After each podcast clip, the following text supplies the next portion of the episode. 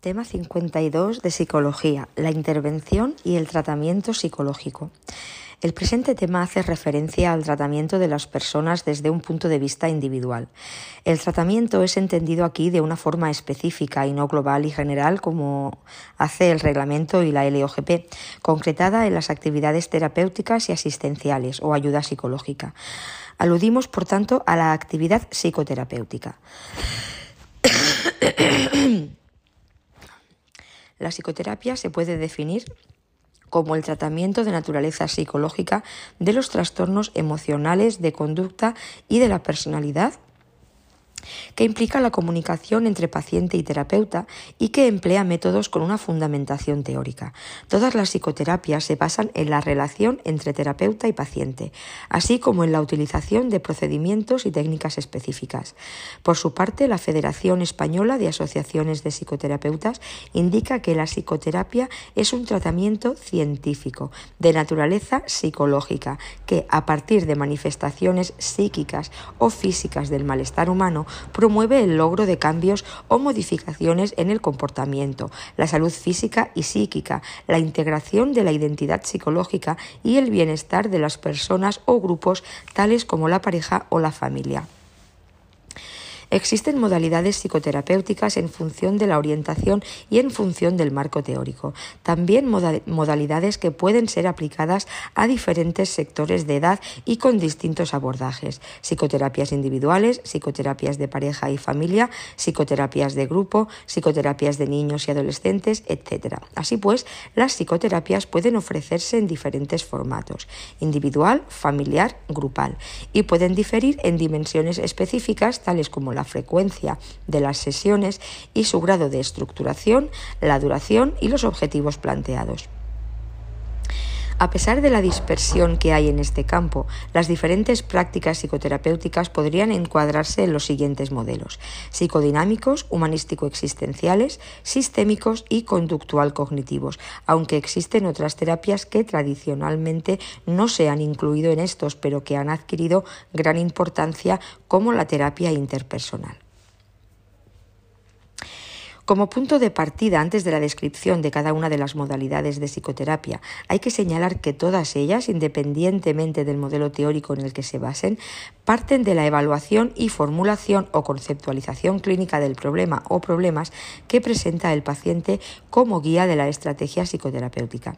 También se debe señalar que todos los enfoques de psicoterapia comparten principios generales como la necesidad de establecer una alianza terapéutica con el paciente o relación colaborativa en la dirección hacia los objetivos de cambio planteados. A modo de nota, decir que la exposición de motivos de la LOGP indica que la sanción de privación de libertad se concibe como tratamiento, esto es, como actividad directamente dirigida a la consecución de la reeducación y reinserción social de los penados mediante la utilización de los métodos científicos adecuados. El tratamiento no pretende consistir en una modificación impuesta de la personalidad del hombre, sino en una puesta a disposición del mismo de los elementos necesarios para ayudarle a vivir fecundamente su libertad. Por su parte, el reglamento también en la exposición de motivos indica que el reglamento opta por una concepción amplia del tratamiento que no solo incluye las actividades terapéutico-asistenciales, sino también las actividades formativas, educativas, laborales, socioculturales, recreativas y deportivas, concibiendo la reinserción del interno como un proceso de formación integral de su personalidad, dotándole de instrumentos eficientes para su propia emancipación. Tradicionalmente suelen distinguirse los siguientes elementos en toda actividad psicoterapéutica. El cliente, el psicoterapeuta, la relación terapéutica y el proceso terapéutico. Analizaremos brevemente cada uno de ellos con especial referencia al ámbito del tratamiento con los delincuentes. Respecto al cliente diremos que suele ser aquella persona que sufre algún trastorno o patología, una depresión, una fobia, un problema de relación de pareja, una adicción, etc., y que pide ayuda profesional a un terapeuta. Sin embargo, esta no es la única posibilidad.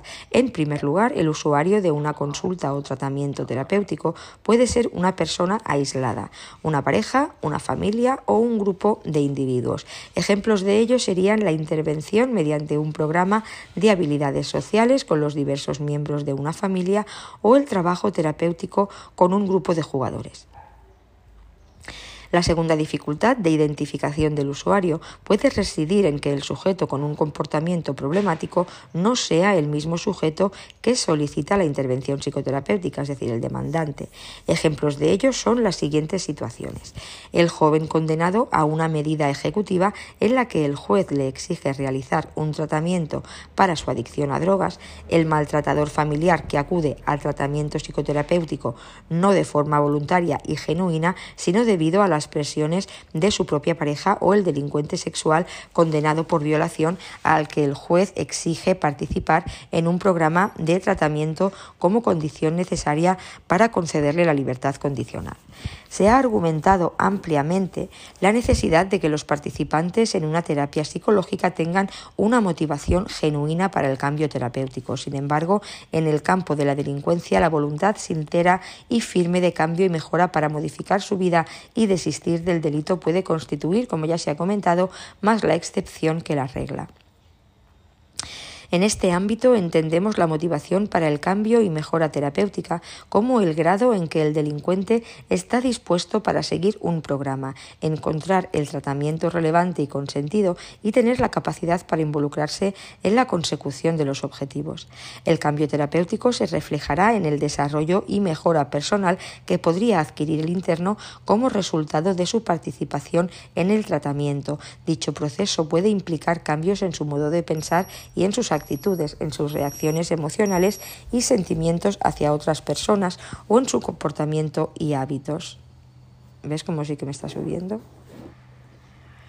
Ahora bien, no forma parte del acervo experiencial de los terapeutas que trabajan con delincuentes el que los agresores acudan a ellos urgidos por la necesidad de tratamiento. Más bien, la vivencia más común es que la necesidad de tratamiento surja por razones como mejorar sus condiciones de vida, obtener beneficios penitenciarios, es decir, permisos de salida, progresiones de grado, informes favorables, o por razones más prosaicas como estar en compañía de los colegas o de sus parejas o si el grupo terapéutico es mixto. Otras veces acuden por recomendación de su abogado, de su propia familia o del personal de tratamiento, quienes informan a aquellos a quienes podría serles de utilidad y como resultado de todo ello, muchos de estos sujetos se animan a probar su participación en un tratamiento psicológico en prisión. Recordemos que el artículo 112.3 del reglamento refuerza la idea de que el tratamiento es más un derecho que un deber al afirmar que el interno podrá rechazar libremente o no colaborar en la realización de cualquier técnica de estudio de su personalidad, sin que ello tenga consecuencias disciplinarias, regimentales ni de regresión de grado. Asimismo, en el artículo 116.4 del reglamento se hace una reseña específica al carácter voluntario del tratamiento en los casos de internos condenados por delitos contra la libertad sexual. El seguimiento de estos programas será siempre voluntario y no podrá suponer la marginación de los internos afectados en los centros penitenciarios. Así pues, la normativa penitenciaria nos deja claro que el tratamiento no puede imponerse de forma obligatoria o bajo coacción, idea esta que encuentra abundante respaldo en la investigación empírica. Por ejemplo, Parzar desarrolló un metaanálisis sobre 129 programas de tratamiento de delincuentes en donde se comparaba la efectividad de los tratamientos con participación voluntaria versus tratamientos con participación obligatoria. Se halló que los tratamientos obligatorios resultaron en general inefectivos, especialmente en contextos institucionales, mientras que los programas voluntarios produjeron mejoras significativas con independencia de los contextos de aplicación. Por tanto, la motivación de los internos deberá ser favorecida en la medida de lo posible durante el tratamiento, ya que a mayor motivación se favorece también una mayor eficacia terapéutica. Para llevar a cabo esta labor encontramos refrendo normativo en la LOGP en su artículo 61, en donde se afirma que se fomentará que el interno participe en la planificación y ejecución de su tratamiento y colaborará para, en el futuro, ser capaz de llevar con conciencia social una vida sin delitos. Serán estimulados en cuanto sea posible el interés y la colaboración de los internos en su propio tratamiento. Ahora bien, en este campo se debe ser realista y trabajar con las posibilidades inicialmente existentes, que no necesariamente serán sujetos alta y genuinamente motivados, pero sí personas a las que se puede acabar motivando con un programa atractivo y el uso de las técnicas psicológicas habituales de reforzamiento social. No olvidemos que los factores de relación con el terapeuta, dar importancia, empatía percibida, calor, aceptación, afirmación mutua, entendimiento, pueden influir en los factores del cliente. Michael Lambert son aquellos aspectos del cliente o circunstancias de la vida del cliente que ayudan en la recuperación independientemente de su participación formal en una actividad terapéutica, sobre todo en su motivación y en la capacidad para vincularse o involucrarse productivamente en la terapia. Aquí lo que se plantea para el caso de los delincuentes es que la motivación debe constituir no tanto una condición de partida para el tratamiento como un objetivo del propio tratamiento. Es decir, el hecho de que un delincuente participe inicialmente en un tratamiento por razones diferentes a una voluntad sincera y firme de cambio y mejora no significa que deban ser excluidos por no cumplir esta precondición, ya que pueden beneficiarse de la educación y los entrenamientos recibidos en dicho tratamiento.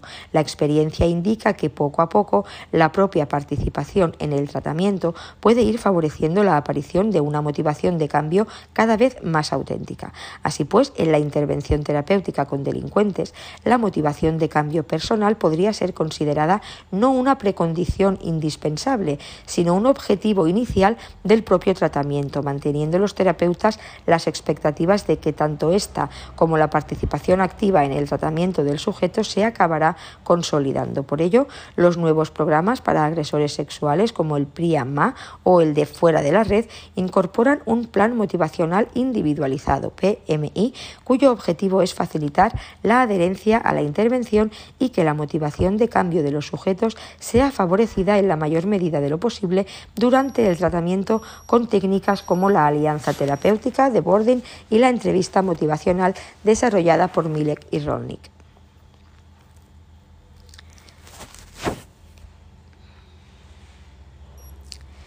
El modelo de rehabilitación RNR de Andrews y Bonta sigue sobre tratamiento de delincuentes que se fundamenta en la teoría del aprendizaje social de Bandura y Walters en su versión psicológica y de Burgess y Akers en su formato criminológico, así como, en el condicionamiento operante de Skinner, establece tres principios básicos.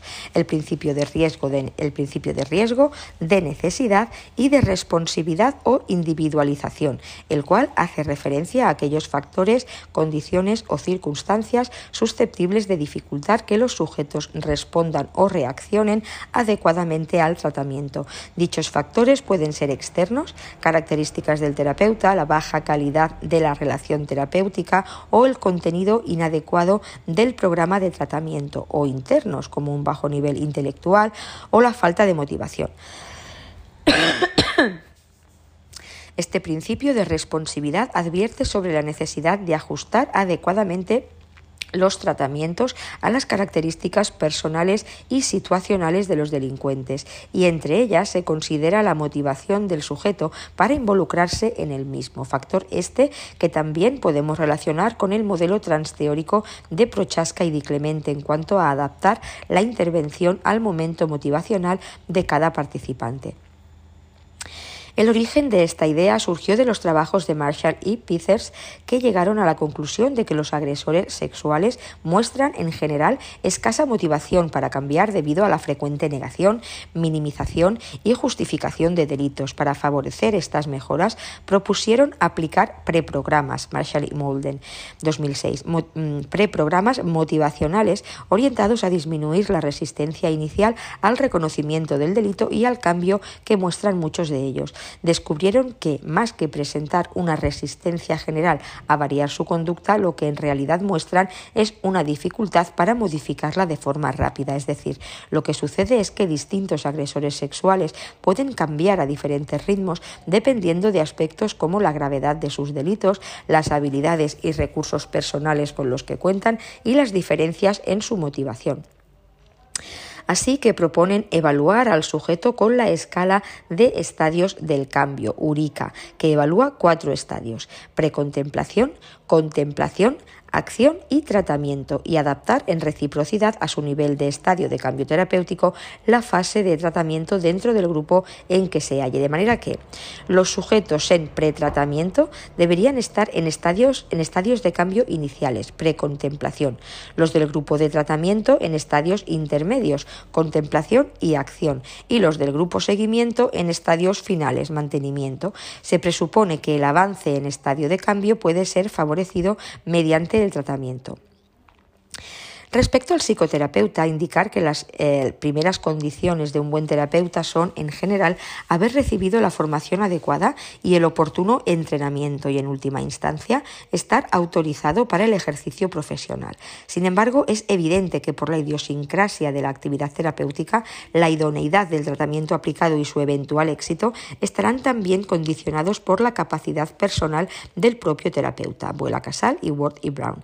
Es decir, con independencia de la adecuación de las técnicas que se utilicen para un caso concreto, el terapeuta que las aplica desempeña un papel decisivo del que van a depender también los resultados logrados. Por ello, una cuestión clave es definir qué características y capacidades personales son recomendables para que el terapeuta pueda liderar el conjunto de acciones propias del tratamiento, entrevistas, evaluación, motivación del sujeto a tratar, aplicación de técnicas, seguimiento, etc.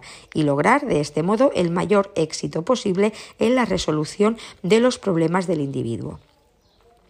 Se han diferenciado dos grupos de habilidades del terapeuta, las personales y las técnicas. Muchas de ellas pueden aprenderse y entrenarse mediante la adecuada supervisión y la experiencia.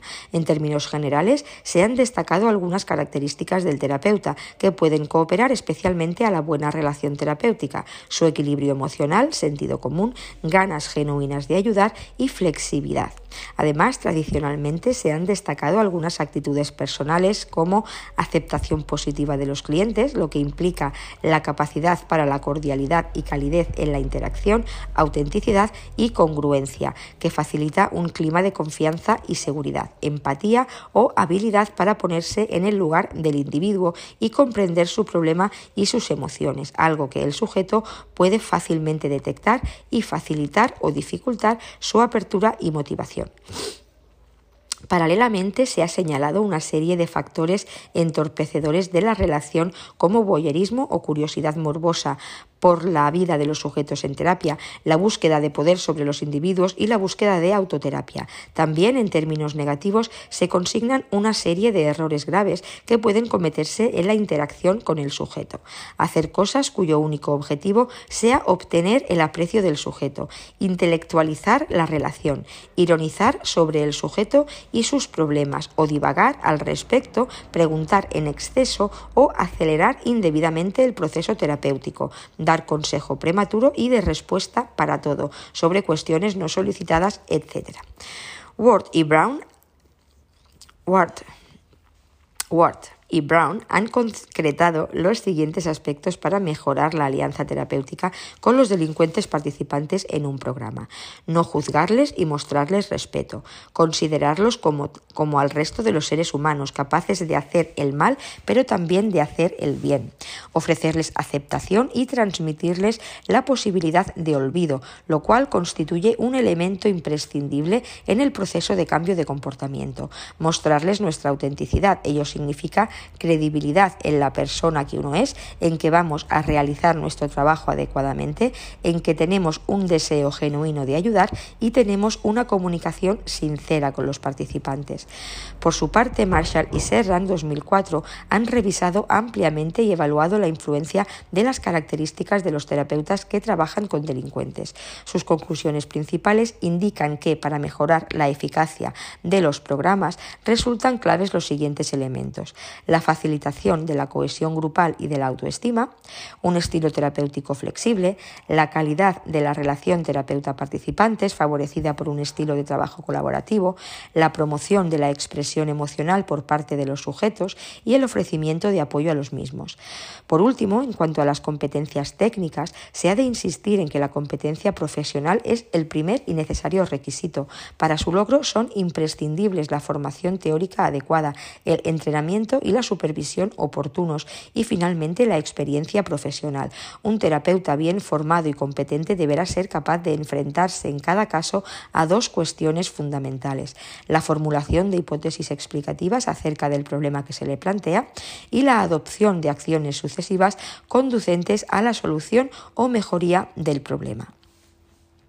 En cuanto a la relación terapéutica, indicar que en el ámbito general del tratamiento psicológico, la relación terapéutica es el marco de contactos e interacciones periódicas entre un terapeuta y un sujeto o grupo de sujetos en el que se llevan a cabo las actividades de tratamiento. Michael Lambert y Bergin llegaron a estimar que entre un 25 y 30% de la varianza del resultado del tratamiento para la mejora de los clientes puede ser atribuida a los factores de la relación con el terapeuta, lo que incluye la relación terapéutica, el estilo del terapeuta, etc.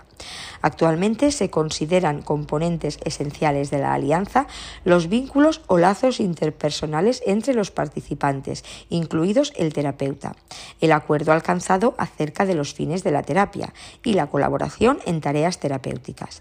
Las investigaciones descubrieron que la alianza tiene además otros componentes, entre ellos el apoyo percibido, la autoobservación, las contribuciones negativas por ambas partes y la asociación colaboradora percibida. No consenso acerca de su definición ni del contenido necesario de cada uno de estos componentes, pero sí acerca de su importancia para todas las terapias, incluso en farmacoterapia con contacto de apoyo mínimo.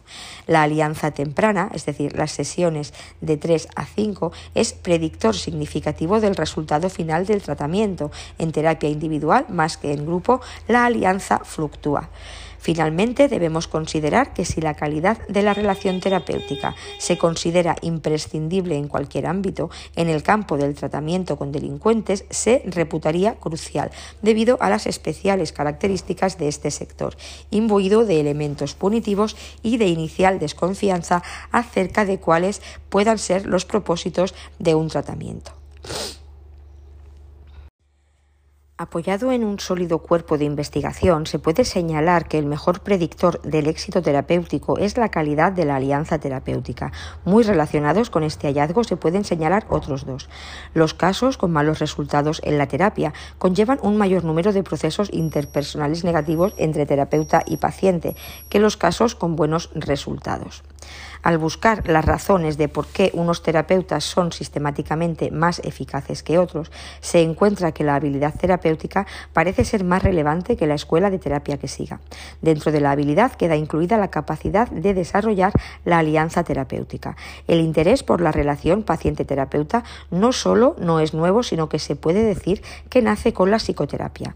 La centralidad que da el psicoanálisis al análisis de la transferencia es una prueba de ello, con lo que este recorrido por la psicoterapia termina en su último punto haciendo referencia al primero. Posteriormente, las terapias humanistas van a dar la máxima importancia a esa relación con requerimientos al terapeuta sobre su relación con el paciente, tales como la consideración positiva, incondicional, la empatía, la autenticidad y la congruencia. Otras escuelas han atendido menos a esta relación, pero de un modo u otro han establecido lo que en cada caso parecía conveniente. Relación experto-experto, guía en el aprendizaje Además, como hemos visto en este capítulo, las llamadas terapias conductistas de tercera generación, como resultado de los potentes datos de investigación sobre la alianza terapéutica, incorporan el trabajo sobre la alianza terapéutica como componente explícito de sus propuestas. El marco de la alianza sería que, como consecuencia de la relación concreta que se da, el paciente genera una actitud de confianza y de expectativas positivas en la capacidad del terapeuta. La investigación ha señalado que la percepción de la calidad de la alianza terapéutica por parte del paciente predice mejor el éxito o fracaso de la terapia que la percepción del terapeuta cuando hay diferencias entre ambos. Se han desarrollado escalas como el Working Alliance Inventory, el Y, para estudiar la alianza desde sesiones tempranas de la terapia. Working Alliance Inventory, WAI. La atención central a las rupturas de la alianza y las estrategias terapéuticas para afrontarlas son una actual línea de desarrollo dentro de las habilidades terapéuticas. Desde esta perspectiva, la capacidad de negociación y el entendimiento de la relación terapéutica como una relación real han llevado a señalar que en lo que se refiere al terapeuta, los aspectos técnicos y profesionales que influyen en la alianza están mediatizados por factores personales y emocionales, lo que sugiere una vez más la conveniencia de un trabajo terapéutico personal del terapeuta. La expresión proceso terapéutico puede tener al menos dos acepciones diferentes. Una formal, concerniente a la cadena de acontecimientos, entrevistas iniciales, evaluación, visitas periódicas, tareas del sujeto, autorregistros de conducta y finalización de la terapia, que tienen lugar durante la intervención terapéutica. Otra, más profunda, referida al conjunto de operaciones psicológicas y cambios de comportamiento que se irán operando como resultado de la terapia.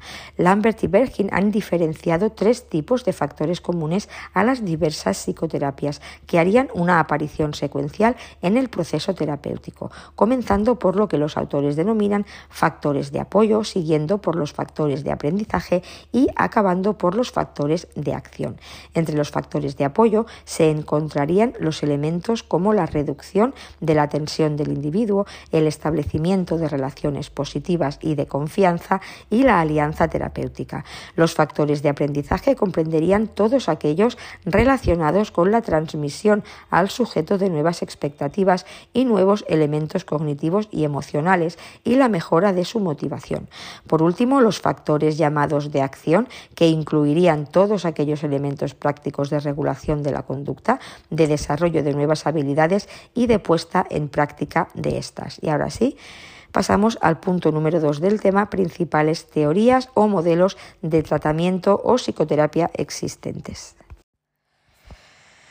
Bien, en realidad no existe un único modelo de psicoterapia, sino varios marcos referenciales. Se ha afirmado que las propuestas terapéuticas pueden rondar las 400, aunque bien es cierto que se pueden englobar en unos pocos modelos con fundamentación teórica. Lo demás son distintas prácticas que van introduciendo modificaciones en su ejercicio.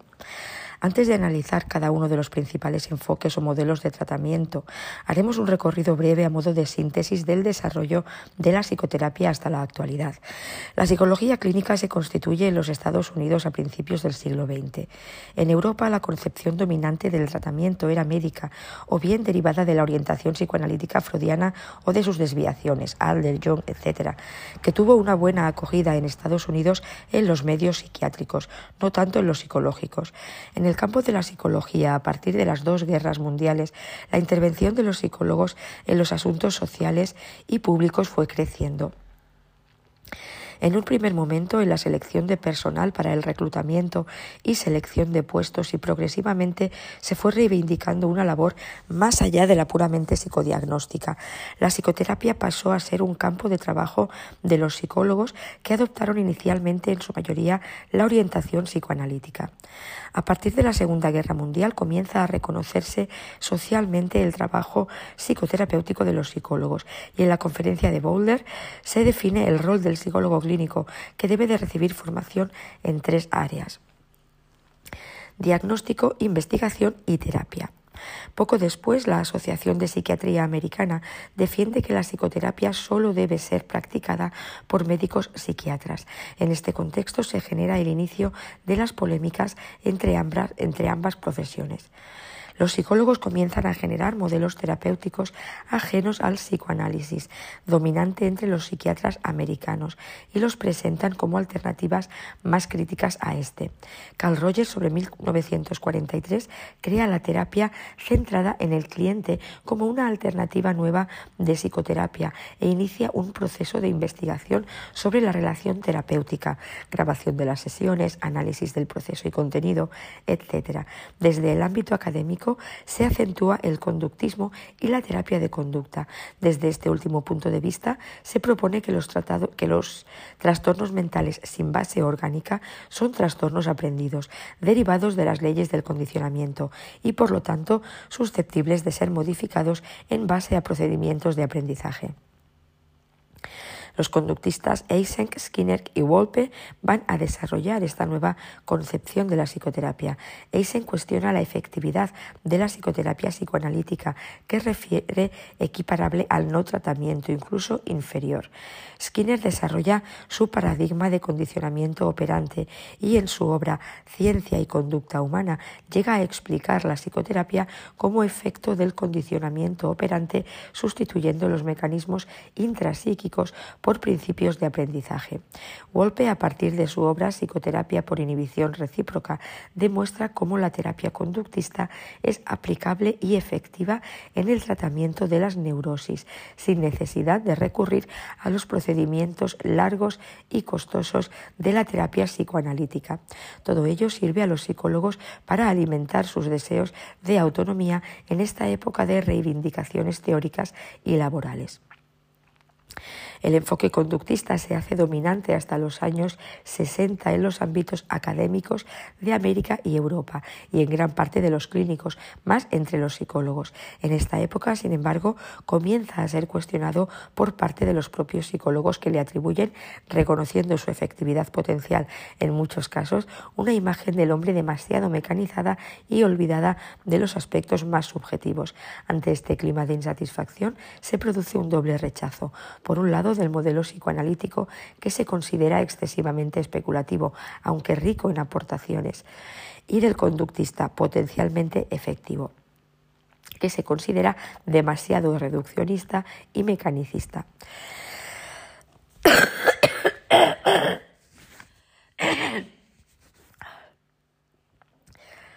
Las, nuevas alternativas son la psicología humanista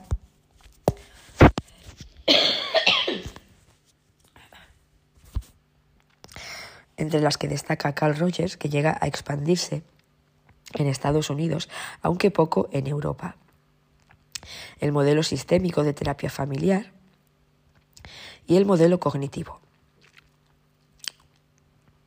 En los últimos años, las tendencias más actuales en el cambio de la psicoterapia son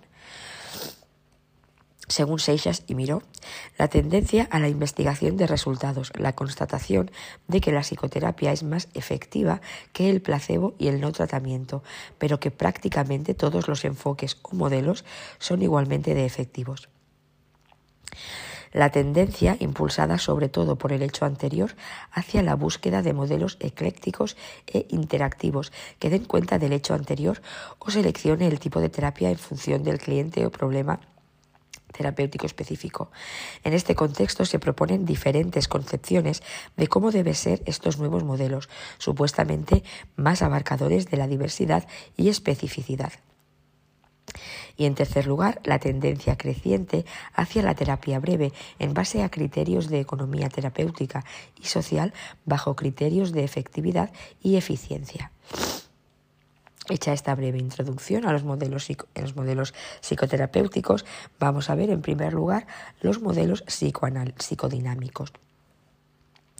En psicoterapia, el término psicodinámico hace referencia a aquellos modelos en los que el conflicto intrapsíquico tiene un papel central. Se aplica a las psicoterapias que tienen su origen en las proposiciones freudianas, aunque se introduzcan variaciones conceptuales o técnicas, en cuyo caso a estas últimas se les denomina psicoterapias de orientación psicodinámica. El psicoanálisis se fundamenta sobre las siguientes asunciones acerca de la naturaleza y el desarrollo humanos. Cada persona evoluciona a través de una serie de etapas cuyo eje principal lo constituye el desarrollo sexual. En algunos casos, debido a variados factores y experiencias traumáticas, especialmente en la preadolescencia, se producen anomalías en este desarrollo evolutivo de la persona que generan conflictos en su personalidad. Estos conflictos surgen generalmente de la interacción entre los impulsos derivados de los instintos, ello, y las imposiciones sociales, super yo. Los conflictos suelen ser dolorosos para la conciencia del individuo y por ello son empujados al inconsciente. Como resultado de las luchas del sujeto para manejar los conflictos dolorosos que experimenta, se desarrollan en la personalidad mecanismos de defensa, por ejemplo, negación, sublimación, compensación, los cuales pueden conducir a diversas disfunciones de la personalidad en forma de patologías psicológicas y de comportamiento. A partir de esta concepción de la dinámica del psiquismo humano, el psicoanálisis estableció que los comportamientos patológicos, tales como fobias, la ansiedad, la depresión, la hipocondría, las adicciones o incluso la esquizofrenia en algunos casos, serían síntomas manifiestos de los conflictos internos que experimenta el individuo, ubicados generalmente en el inconsciente de la mente humana y por consiguiente no susceptibles del control por parte de la razón.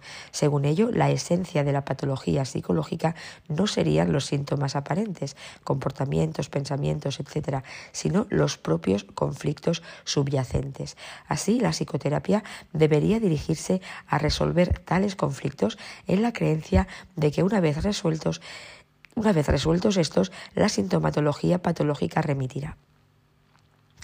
La estructura básica de la terapia psicoanalítica, más allá de las múltiples variantes existentes, es la siguiente. Primero, se efectúa un diagnóstico de la problemática psicológica del individuo, explorando los diversos elementos de la teoría, especialmente conflictos inconscientes.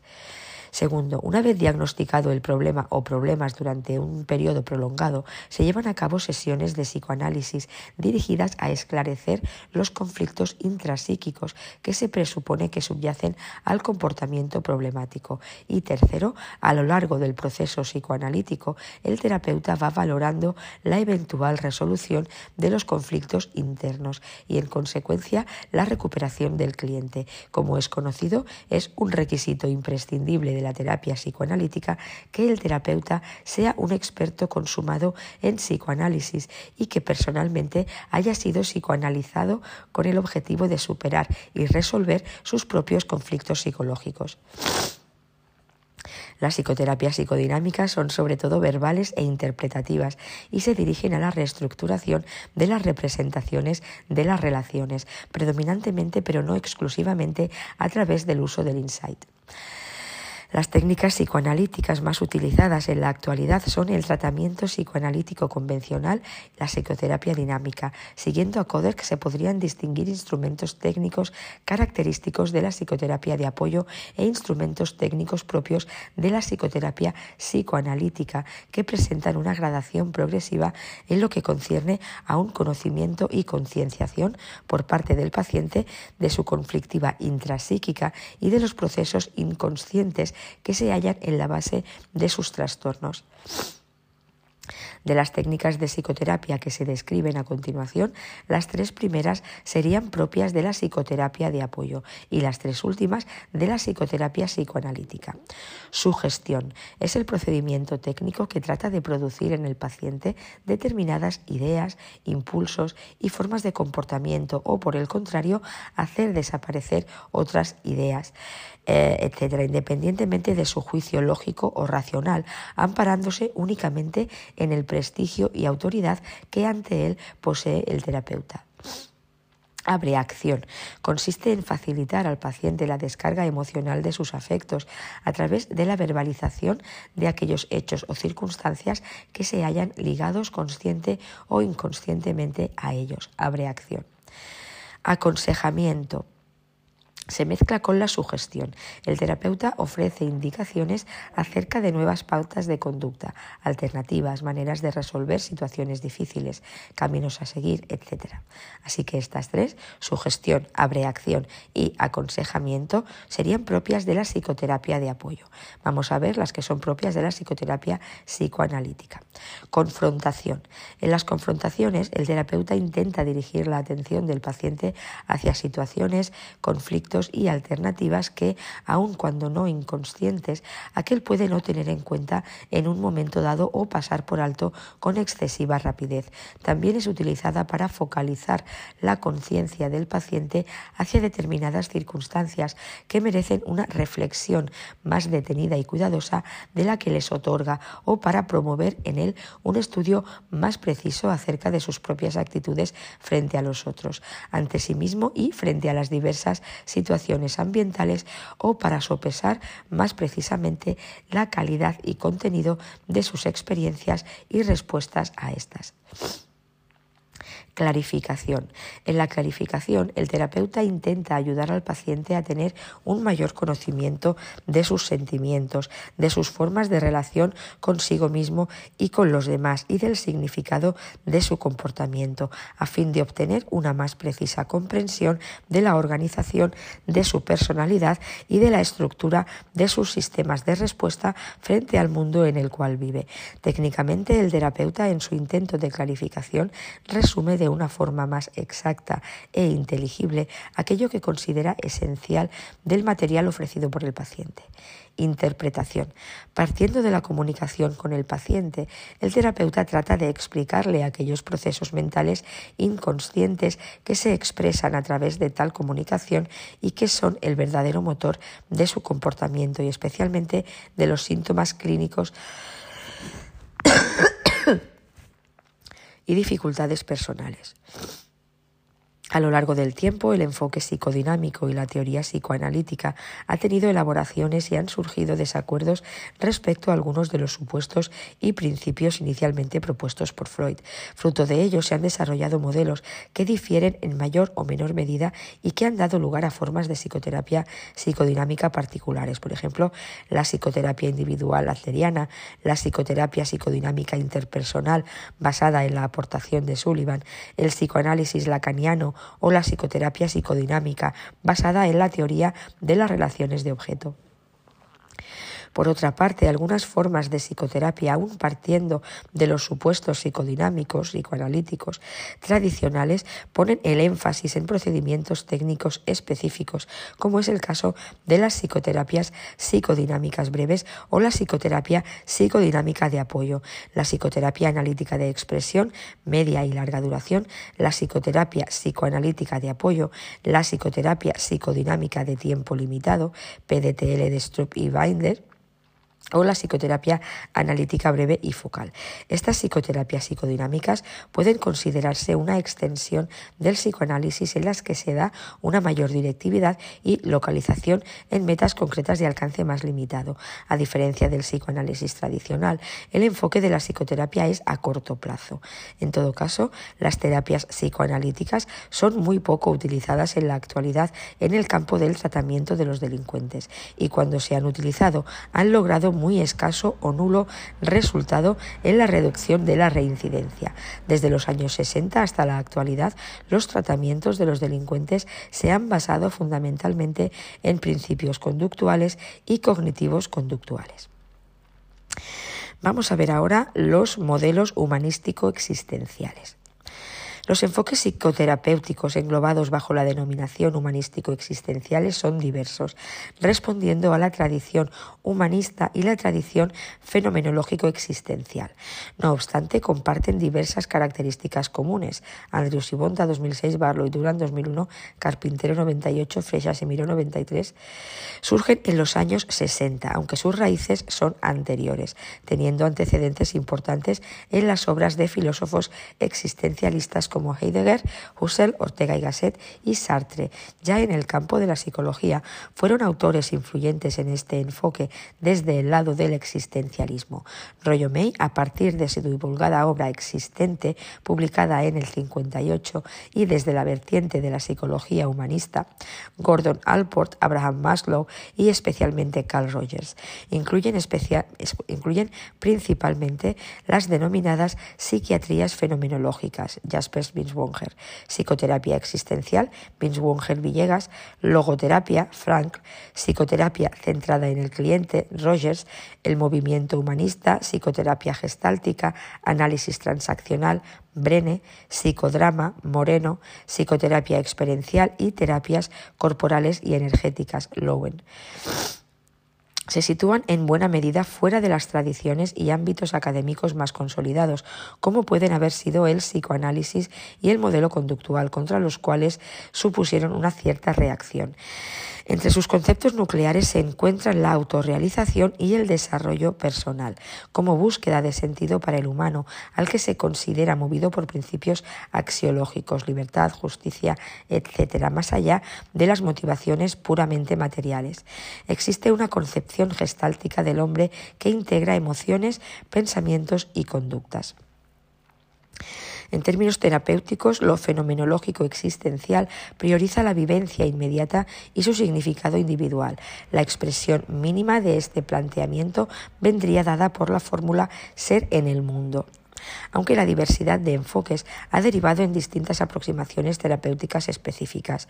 En conjunto realzan la confianza en el sujeto para resolver sus problemas y dirigir su vida. En ello, la relación terapéutica desempeña un papel crucial. Estos enfoques suelen ser, además, contrarios a las clasificaciones diagnósticas, que consideran artificiales y devaluadoras de la individualidad de la persona. Su énfasis terapéutico reside por encima de todo en el propio proceso de la terapia, más que en una evaluación científica de los resultados. De este modo han concebido la máxima importancia a la relación terapéutica con el cliente. En este punto ha sido especialmente relevante el acercamiento de Carl Rogers desde el enfoque de la terapia centrada en el cliente. Como es conocido, Rogers dedicó especial atención a las actitudes que debe mantener el terapeuta hacia el sujeto de un tratamiento, entre las que destaca una consideración positiva e incondicional, una relación empática y congruencia comunicativa entre los distintos mensajes verbales y no verbales que transmite. En este caso, la relación relación terapéutica no desempeña un mero papel como vehículo de transmisión de técnicas, sino que viene a constituir la esencia de la propia terapia. Los acercamientos humanístico-existenciales utilizan una serie de recursos técnicos para la terapia, como los siguientes. Atención al espacio terapéutico, de modo que no distraiga la atención del sujeto. Enfoque hacia el aquí y ahora, es decir, hacia los pensamientos y sentimientos que experimenta y preocupan al cliente en la actualidad, ya que nadie sabe tanto de su problema como él mismo. Empleo de la fantasía que permita que afloren los elementos emocionales no conscientes. Utilización de la dramatización y la expresión corporal para presentar los conflictos personales o interpersonales en que se encuentra inmerso el individuo. Las, terapias humanístico-existenciales han tenido una relativa acogida entre psicólogos y de algunas de ellas, como la psicoterapia de Rogers y el psicodrama de Moreno, se han derivado aportaciones relevantes para el conjunto de las intervenciones psicológicas, tales como el énfasis en la importancia de la relación terapéutica y la utilización del grupo. Sin embargo, estos enfoques plantean, como resulta evidente, dificultades importantes para un acercamiento científico. Por definición, se está atendiendo a los grandes valores personales y a las dimensiones más elevadas de desarrollo individual y destino de ser humano. Cuando una concepción terapéutica se adentra por esos territorios, el método científico estándar comienza a tener menos cabida. Como señaló Kelly, no basta con que la humanidad sea descrita o ensalzada, sino que también necesita ser concretada. En los años 60 y 70 se llevaron a cabo diversas intervenciones de delincuentes sobre la base de perspectivas humanistas que priorizaban una buena alianza terapéutica y una orientación al presente y al crecimiento personal de los sujetos a través de ejercicios de elección, responsabilidad individual. Ejemplo de ello es la terapia de realidad de Glasser, que se dirige a desarrollar la responsabilidad de los sujetos en prisión, especialmente a partir de la planificación de la búsqueda de empleo y de una previsión más ordenada de su vida para cuando salgan en libertad.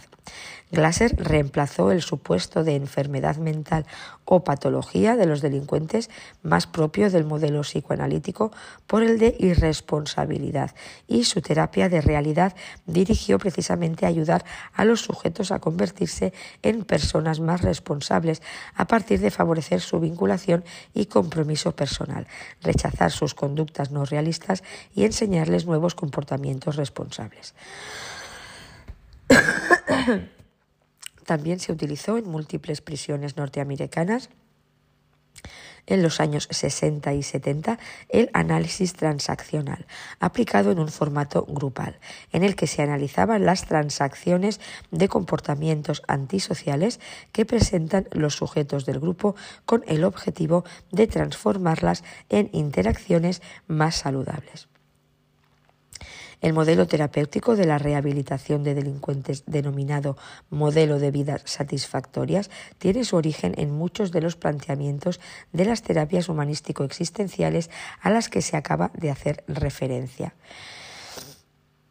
Y llegamos a los modelos sistémicos. Los modelos sistémicos han puesto el énfasis terapéutico en el cambio de los patrones de interacción personal, ya que se considera que la disfunción en dicha interacción se hallaría en el origen de los trastornos y psicopatologías individuales. Su objetivo preferente ha sido la terapia familiar, aunque más recientemente estos modelos se han abierto a otras formas individual o de pareja. Su concepto nuclear es el concepto del sistema. En su origen confluyeron variadas influencias, desde Rogers pasando por Ackerman, Fromm y Sullivan. Sin embargo, su génesis directa correspondió al antropólogo Gregory Bateson del Veterans Administration Hospital de Palo Alto. Su trabajo con esquizofrénicos le llevó a formular su teoría del doble vínculo, en el que concibe la esquizofrenia como una comunicación perturbada del paciente con su entorno inmediato, especialmente familiar. Otros autores destacados en la gestación de las perspectivas sistémicas son el británico Lyne, quien también había trabajado con, esquizofrénicos en el Tavistock Clinic de Londres, y los italianos Selvin Palazzoli, Boscolo, Zecchin y Prata del grupo de Milán y Andolfi y Cancrini del grupo de Roma. Más allá de sus diferencias y matices, existe una serie de elementos fundamentales que son compartidos por los modelos sistémicos. Adoptan la teoría general de los sistemas adoptan la teoría general de sistemas del biólogo austrocanadiense Ludwig von Bertalanffy como interpretación básica de las interacciones humanas. Esta famosa teoría constituye un intento de sentar las bases comunes a todos los sistemas biológicos y sociales, entendiendo que para comprender el funcionamiento de un sistema determinado resulta imprescindible analizar tanto el funcionamiento interno del sistema como sus interacciones con otros sistemas fuera de él. Desde esta perspectiva, la familia es conceptuada como un sistema abierto que produce efectos y resultados sinérgicos que trascienden la mera suma de los comportamientos de sus miembros. Según ello, no es posible una incidencia terapéutica sustancial sobre una persona concreta sin afectar y producir cambios notables en el sistema familiar. En estas interacciones sistémicas, el instrumento decisivo es la comunicación, que se define a partir de una serie de principios. Es imposible no comunicar, lo que significa que toda conducta y su ausencia son comunicación. En toda comunicación hay que distinguir entre aspectos del contenido, es decir, nivel digital, y aspectos relacionales, que sería el nivel analógico. Ello significa que en las interacciones humanas ambos niveles comunicativos, el del contenido y el relacional, digital y analógico están siempre presentes. La comunicación de contenidos permite superiores elaboraciones, abstracciones y sutilezas. De ahí la metáfora de comunicación digital, ya que se basa en los sofisticados códigos lingüísticos humanos. Sin embargo, se considera que tiene una especial relevancia terapéutica la comunicación relacional, más primitiva y basada en códigos no verbales o paraverbales, en similitud con la comunicación analógica. Por ello, es nuclear en el análisis sistémico la definición que el sujeto hace de la relación, que lleva implícita la definición de sí mismo. La incongruencia en la interacción humana entre los dos anteriores niveles de comunicación da lugar a mensajes paradójicos, en la medida que la comunicación relacional y la de contenido no sean consistentes entre sí. Ello conduce habitualmente a problemas de entendimiento adecuado de los mensajes comunicativos, entendimiento que suele requerir que ambos sistemas confluyan. La definición de una interacción está condicionada por las puntuaciones que introduce el participante. En este contexto, una puntuación es el modo que tiene una persona de organizar los hechos. Diferentes puntuaciones o modos de organización de las relaciones que hacen distintas personas conducen a conflictos. Ello lleva al concepto de casualidad circular, que es concebida como la sucesión continua de interacciones humanas recurrentes, sin principio ni fin, por tanto, sin causas ni efectos. Pero el sujeto puede interpretar como causas o efectos lo que se halla en el, en el origen de muchos problemas de relación. Desde una perspectiva psicopatológica, los síntomas clínicos son considerados expresiones no funcionales del sistema familiar. De ahí que la intervención sistemática deba dirigirse a cambiar dichas disfunciones familiares. Por lo que se refiere al tratamiento existen muy diferentes perspectivas y aplicaciones concretas. Entre las más conocidas se encuentra la terapia sistémica breve.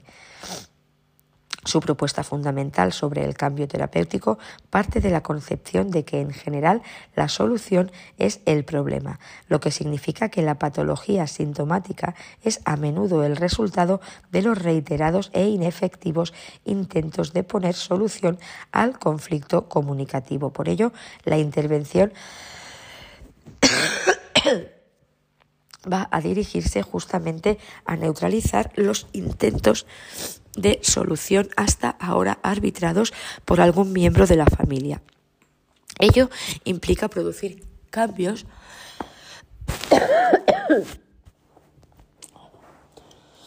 cambios no meramente superficiales, cambios tipo 1, sino estructurales, cambios tipo 2. De este modo, las intervenciones sistémicas no se dirigen a modificar directamente a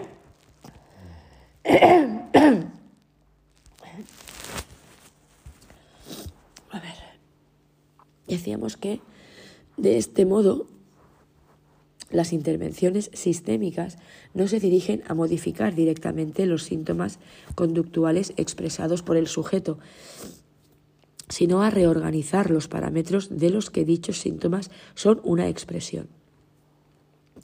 Como estrategias terapéuticas se han utilizado procedimientos como la reformulación del marco conceptual o emocional en el que tiene lugar el problema, la utilización favorable o terapéutica de la resistencia al cambio que suelen presentar muchos individuos en tratamiento, para lo cual se llevan a cabo intervenciones paradójicas consistentes en prescribir al sujeto el no cambio y la perpetuación de sus síntomas, la pautación escénica y la reestructuración y el reencuadre. Se espera que ello actúe como revulsivo para la remolición de las estructuras familiares. Además, se plantean diversas tareas para realizar por parte de la familia, tales como la introducción de nuevos modos de reacción ante el individuo tratado. A principios de los años 90, Hengler y sus colaboradores diseñaron y comenzaron a aplicar con delincuentes juveniles una técnica denominada terapia multisistémica. De las perspectivas sistémicas toma la propia denominación y la idea nuclear de que para producir cambios relevantes en la vida de los jóvenes delincuentes es imprescindible intervenir de modo coordinado en los sistemas que más pueden incidir en sus vidas, la familia, la escuela y el grupo de amigos. Sin embargo, la terapia multisistémica es, por lo demás, una terapia cognitivo-conductual estándar que utiliza técnicas de modelado, entrenamiento en habilidades sociales, reforzamiento de conducta, reestructuración estructuración cognitiva, etc. La terapia multisistémica es uno de los tratamientos con delincuentes juveniles que, de acuerdo con las evaluaciones actuales, logra los mejores resultados en la reducción del comportamiento antisocial de los jóvenes, tanto a corto como a medio y largo plazo. Y, llegamos a los modelos conductuales. La denominada terapia de conducta o modificación de conducta hace su aparición como modo de abordar los tratamientos psicológicos a finales de los 50 y en los 60.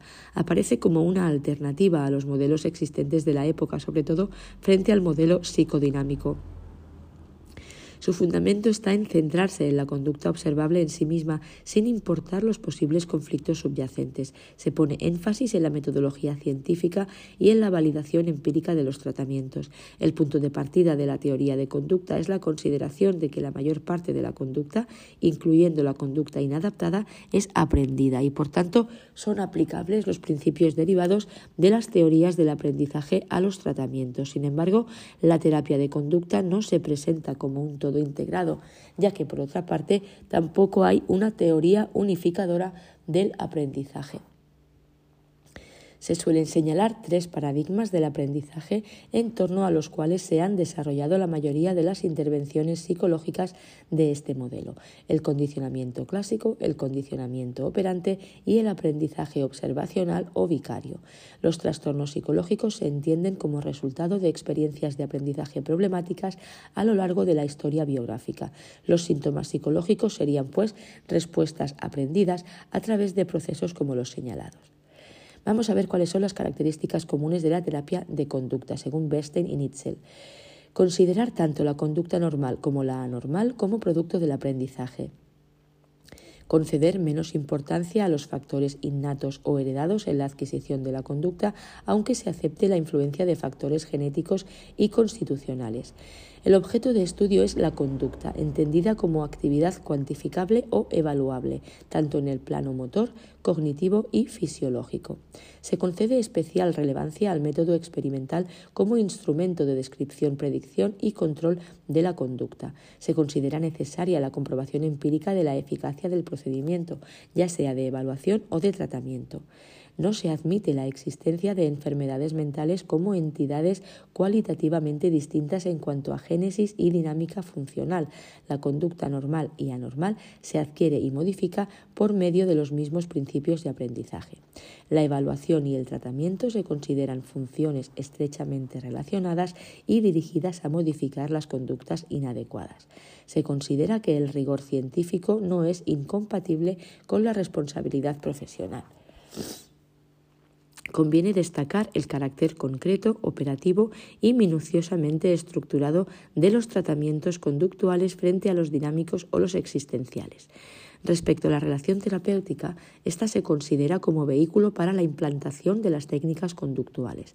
El papel del terapeuta es el de instruir al cliente en la tecnología conductual apropiada para solucionar su problema. La relación terapéutica no tiene un valor intrínseco, sino que en ella se actúa como reforzador social y como modelo. La eficacia del tratamiento depende de las técnicas utilizadas y no de la relación terapéutica. Este énfasis en las técnicas ha hecho que el cliente adopte un papel activo en la terapia, tanto en la realización de registros como en el manejo de las técnicas. También se ha favorecido la formación de paraprofesionales y en algunos casos se ha llegado a plantear la sustitución del terapeuta por el ordenador. Tal es el nivel de estructuración y asepsia. No obstante, en la práctica los terapeutas de conducta también establecen una relación empática y colaboradora. El método de intervención comienza con una evaluación conductual basada en la identificación de la conducta objetivo y la identificación de las condiciones bajo las cuales sucede la conducta. Una vez especificada la conducta a tratar y aislados los acontecimientos ambientales que la controlan, se seleccionan las técnicas concretas a emplear para modificar dicha conducta. Siguiendo a Feixas y Miró, estos son los recursos técnicos de los modelos conductuales y que no explicamos porque se hace a lo largo del temario de la oposición. Recursos técnicos, técnicas de condicionamiento basadas en el condicionamiento clásico, relajación, desensibilización sistemática, entrenamiento asertivo, implosión e inundación, práctica masiva, terapia aversiva. Recursos técnicos 2. Técnicas operantes basadas en el condicionamiento operante. Los usos terapéuticos del condicionamiento operante se han dirigido a técnicas para establecer conductas, moldeamiento, encadenamiento, técnicas para incrementar conductas, contrato contingente, economía de fichas, técnicas para disminuir una conducta, extinción, castigo, coste de respuesta, tiempo fuera de reforzamiento, reforzamiento de conductas incompatibles y condicionamiento encubierto. Recursos técnicos 3. Técnicas de modelado, basadas en el aprendizaje vicario. En la aplicación de, de, estas técnicas conviene distinguir los factores que mejoran la adquisición de las conductas, características del modelo, características del observador, características del formato de presentación, los factores que mejoran la ejecución de la conducta, factores que suponen incentivo, factores que afectan la calidad de la puesta en práctica de la conducta y factores que facilitan el transfer y la generalización. Y llegamos a los modelos cognitivos, quinto grupo. La psicoterapia cognitiva se entiende como la aplicación del modelo cognitivo a, trastornos psicológicos específicos a través del uso de una variedad de técnicas diseñadas para modificar creencias disfuncionales y modos erróneos de procesamiento de la información que son característicos del trastorno. Desde este marco teórico se considera que experiencias de aprendizaje particulares a lo largo del desarrollo están en la base de esquemas cognitivos o creencias que aumentan la vulnerabilidad a las alteraciones psicológicas.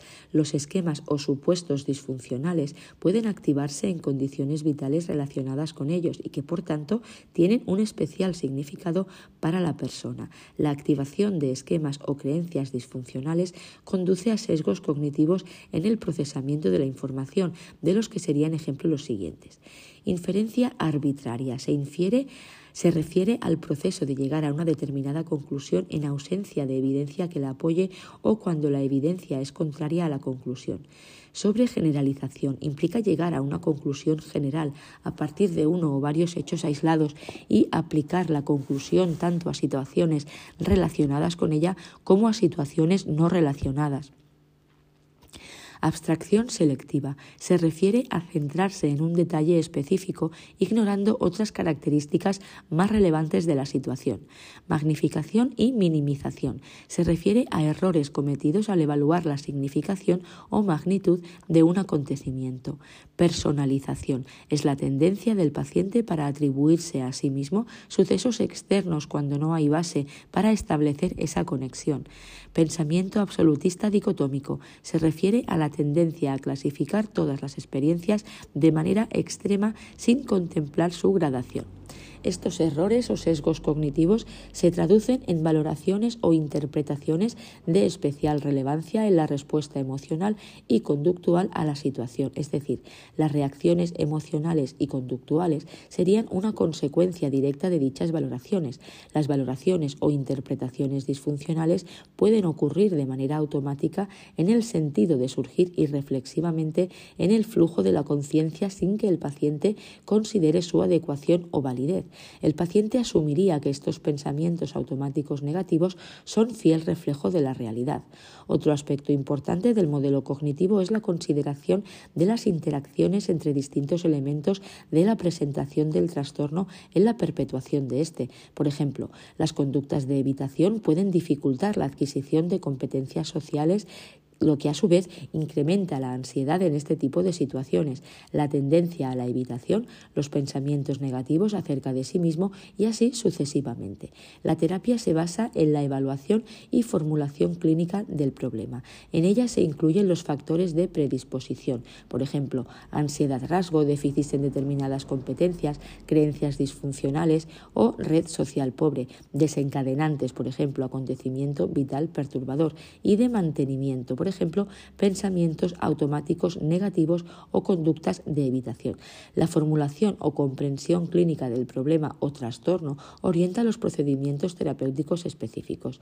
Los terapeutas cognitivos suelen ser multimodales a nivel de selección de técnicas terapéuticas. Emplean procedimientos de orígenes diversos, cognitivos, conductuales, sistémicos, experienciales, según el caso concreto. La finalidad de los mismos es producir una modificación de los significados personales. Una característica central de la terapia cognitiva es su énfasis en el cambio de patrones cognitivos problemáticos, como son los pensamientos automáticos negativos y, en último término, creencias o esquemas disfuncionales que están en la base de estos. El objetivo es facilitar el afrontamiento de situaciones asociadas a la perturbación emocional y, en consecuencia, mejorar la calidad de vida y el ajuste emocional y psicosocial a largo plazo. Aunque el modelo cognitivo y el modelo conductual parten de supuestos diferentes para la explicación de los trastornos psicológicos, la terapia cognitiva junto a las técnicas cognitivas señaladas utiliza sistemáticamente técnicas conductuales, por ejemplo, programación de actividades gratificantes o entrenamiento en determinadas competencias. Por ello, la terapia se denomina habitualmente cognitivo-conductual, TCC. Ángeles Ruiz, Isabel Díaz y Arabella Villalobos, en su obra Manual de Técnicas de Intervención Cognitivo-Conductuales, recogen las principales características de la terapia cognitivo-conductual actual con el objetivo de ofrecer una visión de los principios comunes a todas las orientaciones de esta disciplina. La TCC es una actividad terapéutica de carácter psicológico basada sobre todo en sus inicios en la psicología del aprendizaje. Actualmente parte de sus intervenciones están fundamentadas en la psicología científica, que pretende ser su punto de referencia. Las técnicas y procedimientos utilizados en TCC cuentan con una buena parte con base científica o experimental. Sin embargo, también una proporción importante de los procedimientos utilizados surgen de la experiencia clínica, reestructuración cognitiva, hipnosis, relajación, técnicas paradójicas, etc. El objetivo del tratamiento es la conducta y sus procesos subyacentes en sus distintos niveles, conductual, cognitivo, fisiológico y emocional, considerada como actividad susceptible de medición y evaluación, aunque sea indirectamente, en la que se incluyen tanto los aspectos manifiestos como los encubiertos. La conducta se conceptualiza como básicamente aprendida, es decir, fruto de los diversos factores que han operado en la historia del sujeto, sin ignorar la influencia de factores biológicos o sociales. Sin embargo, la referencia a los clásicos modelos de aprendizaje puede resultar restrictiva o insuficiente, aceptándose modelos causales multivariados desde los que se pueden establecer intrincadas relaciones funcionales que superan el modelo tradicional EORC de Haynes. El objetivo de la intervención es el cambio conductual, cognitivo y emocional, modificando o eliminando la conducta desadaptada y enseñando conductas adaptadas cuando éstas no se producen. Para ello, la intervención también puede dirigirse a modificar los procesos cognitivos que están a la base del comportamiento. La TCC pone el énfasis en los determinantes actuales del comportamiento. No obstante, tiene en cuenta los factores históricos que explican el por qué se está dando la situación actual. Desde el punto de vista metodológico, se considera característica fundamental la utilización de un enfoque empírico que se aplica a lo largo de todo el proceso, en la evaluación y explicación de la conducta del sujeto, en el diseño de la intervención y en la valoración de sus resultados.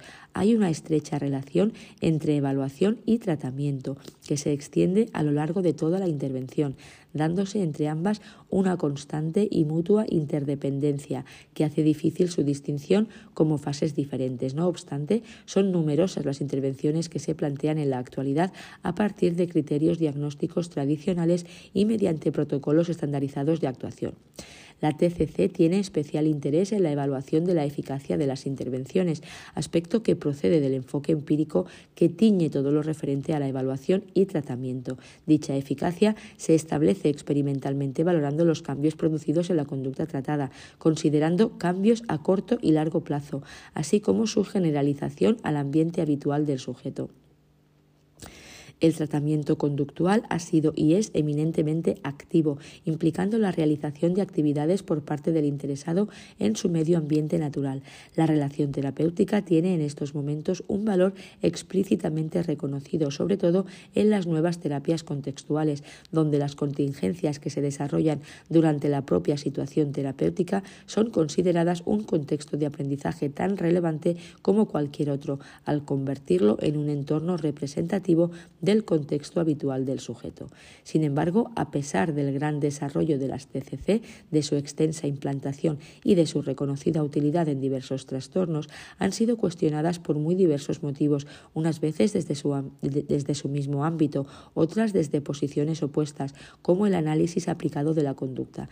Los nuevos desarrollos de esta orientación han recibido diversas denominaciones, tales como análisis de conducta clínica o conductismo contextual en las que se enfatiza el peso del contexto en la determinación y explicación de la conducta. Las terapias surgidas a partir de aquí son las específicamente conocidas como terapias de tercera generación, por oposición a las terapias de primera generación o terapias de conducta clásica basadas en el cambio directo del comportamiento mediante manejo de contingencias y a las terapias de segunda generación o terapias cognitivo-conductuales también centradas en el cambio de contingencias pero un papel central a los eventos cognitivos.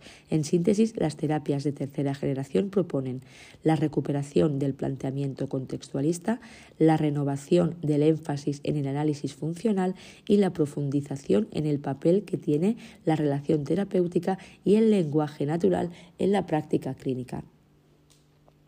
En general, las terapias de tercera generación son de base experimental y científica, recogen la propia evolución de la terapia de conducta y aun cuando no suponen un cambio revolucionario y radical sobre las terapias previas, son básicamente una llamada de atención sobre aspectos ya existentes en otras terapias, pero que han sido poco o incorrectamente valorados. Por ejemplo, desde esta perspectiva se considera inapropiado el énfasis de las intervenciones anteriores en los síntomas o déficits del individuo con la finalidad de erradicarlos. Frente a ello, interpretan las patologías no como resultado de déficits personales, sino como comportamientos funcionales a los contextos de referencia de cada individuo. En coherencia con ello, la terapia debe enfocarse prioritariamente en ayudar al sujeto, no tanto a luchar contra los síntomas típicos del trastorno, que es el, diagnóstico categorial, para que estos desaparezcan o disminuyan, sino a que éste comprenda que con frecuencia debe aceptar el malestar y contextualizarlo adecuadamente, principio de aceptación, aprendiendo nuevas formas de relacionarse con ese malestar, a que considere otras metas más globales, que clarifique sus valores y propósitos vitales en términos familiares, de pareja, laborales, de amistades y de este modo aprenda a producir cambios en las interacciones funcionales entre sus cogniciones y sus problemas que le permitan reconducir más eficazmente su vida, principio de activación. Así pues, el éxito en la terapia no se computaría por los síntomas o déficits eliminados, sino por el grado en que las personas consiguen recuperar su capacidad para dirigirse hacia sus metas vitales. Bajo este presupuesto se tiende a la desipsicopatologización de la problemática presentada, ya que se considera irrelevante la diferenciación de los problemas de los clientes de terapia por etiquetas diagnósticas. Del mismo modo, se cuestiona el abuso de fármacos, llegando a proponer Jacobson la desmedicalización en trastornos como la depresión. Otra de las diferencias fundamentales del contextualismo con las terapias cognitivo-conductuales radica en el proceso terapéutico, ya que en este enfoque la conducta verbal adquiere un gran protagonismo. En la actualidad, el contexto físico y social se ha, aplicado para, se ha ampliado para acoger también el verbal, uno de los contextos de intervención más importantes de estas terapias. Se considera que el motor fundamental de la intervención y cambios psicológicos es la relación terapéutica y el comportamiento verbal expresado por el paciente en el contexto de la terapia. Lo que el sujeto cuenta de sí mismo es importante, no principalmente por su contenido, sino por la función que ello puede tener para dificultarle facilitarle la vida. La atención prestada por los nuevos desarrollos del contextualismo al papel del lenguaje en la terapia es tal que ha llevado al desarrollo de teorías específicas como es el caso de la teoría del marco relacional del lenguaje y la cognición humana, sustentada por la terapia de aceptación y compromiso de Hayes. Diversos autores de este enfoque consideran que el lenguaje que tiene lugar en la sesión de terapia se considera una conducta clínicamente relevante porque es tanto una muestra muestra del problema como una ocasión para la terapia. El análisis de la interacción verbal en terapia tiene una relevancia máxima para la comprensión del proceso terapéutico. Analizar la conducta de los profesionales de la psicología clínica en sesión cuando interactúan con sus clientes puede ayudarnos a clarificar los procedimientos que utilizan, a comprender cómo y por qué funciona el tratamiento psicológico y, por tanto, a diseñar formas de intervención más eficientes al margen de los modelos teóricos o enfoques psicoterapéuticos que se estén manejando en una intervención clínica, siempre es posible analizar la conducta verbal del terapeuta, independientemente de que esté haciendo una reestructuración cognitiva, instruyendo para aplicar una técnica de relajación, describiendo cómo va a hacer una exposición en vivo o generando un proceso de asociación libre.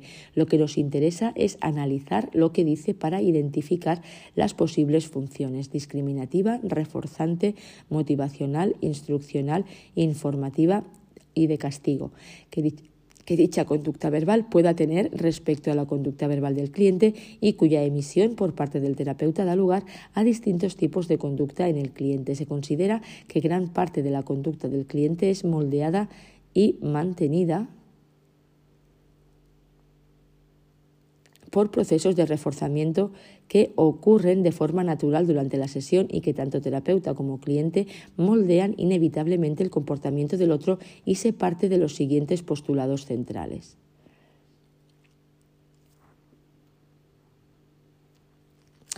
El análisis funcional es un modelo adecuado de evaluación para la psicología clínica. La conducta verbal durante la interacción clínica puede ser analizada en términos de mecanismos operantes y respondientes. La situación clínica es un contexto natural eh, en el que los problemas de conducta ocurren tal como lo harían fuera de la prisión. Los mecanismos conductuales responsables del cambio pueden ser fomentados a través de la relación terapéutica. La conducta privada cognitiva tiene las mismas propiedades que la conducta manifiesta y puede ser estudiada del mismo modo. Sugerimos que los psicólogos conecten o al menos traten de conectar una secuencia de procesos de aprendizaje, tanto pavloviano como operante, que provoque la ocurrencia en el cliente de nuevos comportamientos más adaptativos y menos problemáticos. Estos procesos de aprendizaje implican en gran medida, aunque no exclusivamente, la interacción verbal que tiene lugar durante la sesión terapéutica.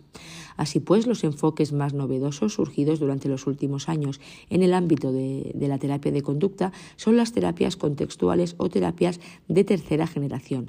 Los principales tipos de terapias de tercera generación desarrollados hasta el momento son terapia de aceptación y compromiso de Stephen Hayes, psicoterapia analítica funcional FAB de Kohlenberg y Tsai, terapia de conducta dialéctica, TDC de Linehan, terapia conductual integrada de pareja, Neil Jacobson, terapia de activación conductual, TAC, Neil Jacobson, terapia cognitiva con base en mindfulness para el tratamiento de la depresión, de Sigal, y terapia cognitiva con base para la psicosis de Paul Chadwick. En síntesis, los tres ámbitos de análisis de intervención de estas terapias serían los siguientes.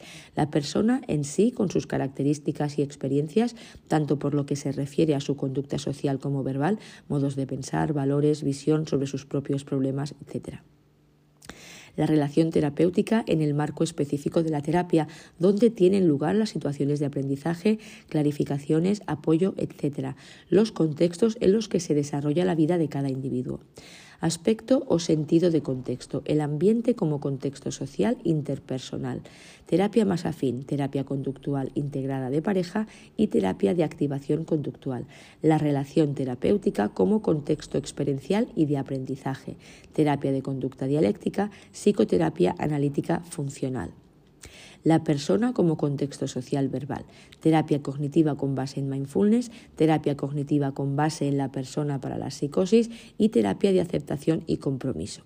Algunos de los elementos diferenciales que comparten son hacen mayor hincapié en las funciones de las conductas, en la experimentación, en la importancia de los aspectos emocionales, en la importancia en la potenciación de la relación terapéutica y ponen en su lugar la importancia de lo verbal y lo racional.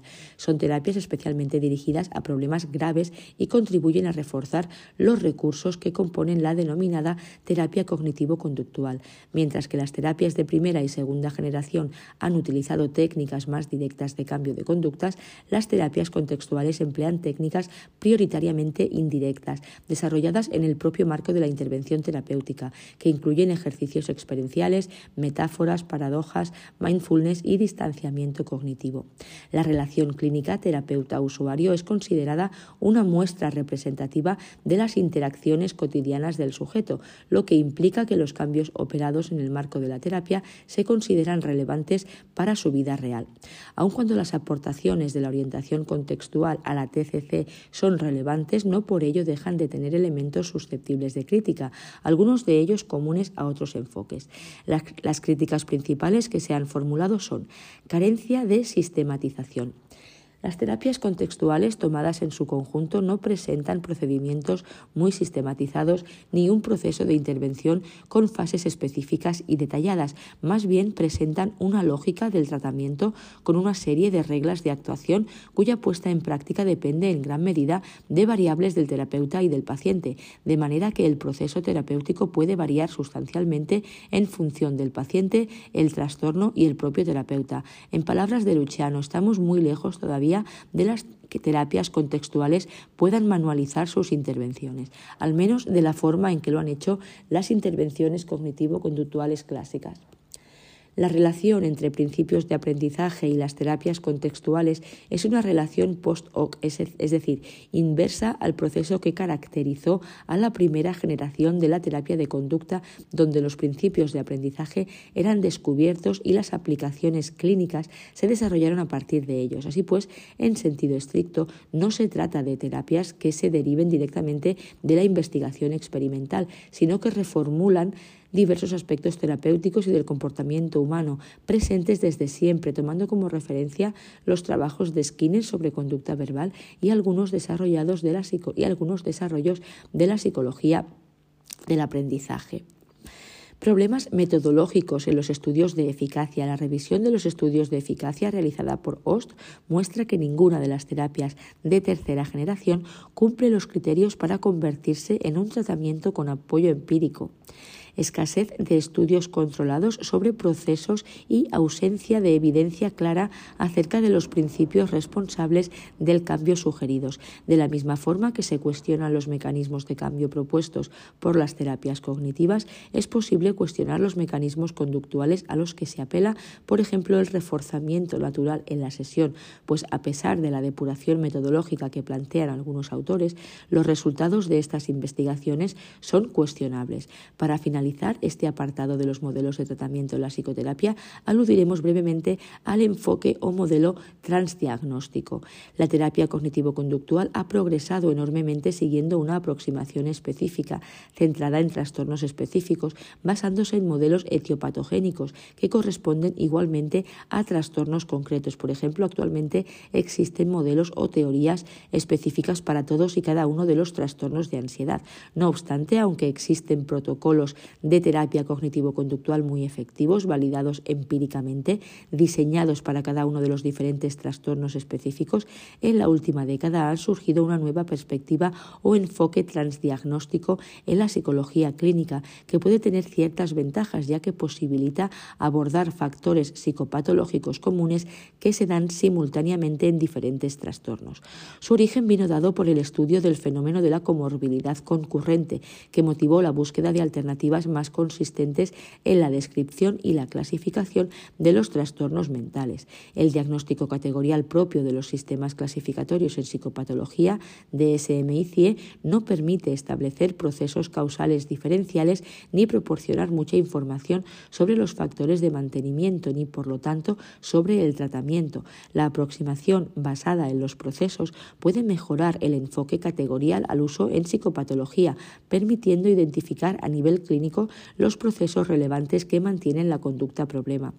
Más allá de los signos, síntomas o síndromes psicopatológicos que facilitan los criterios para un diagnóstico categorial, existen procesos psicológicos básicos que funcionan de forma cuantitativamente diferente en las personas con un trastorno psicológico.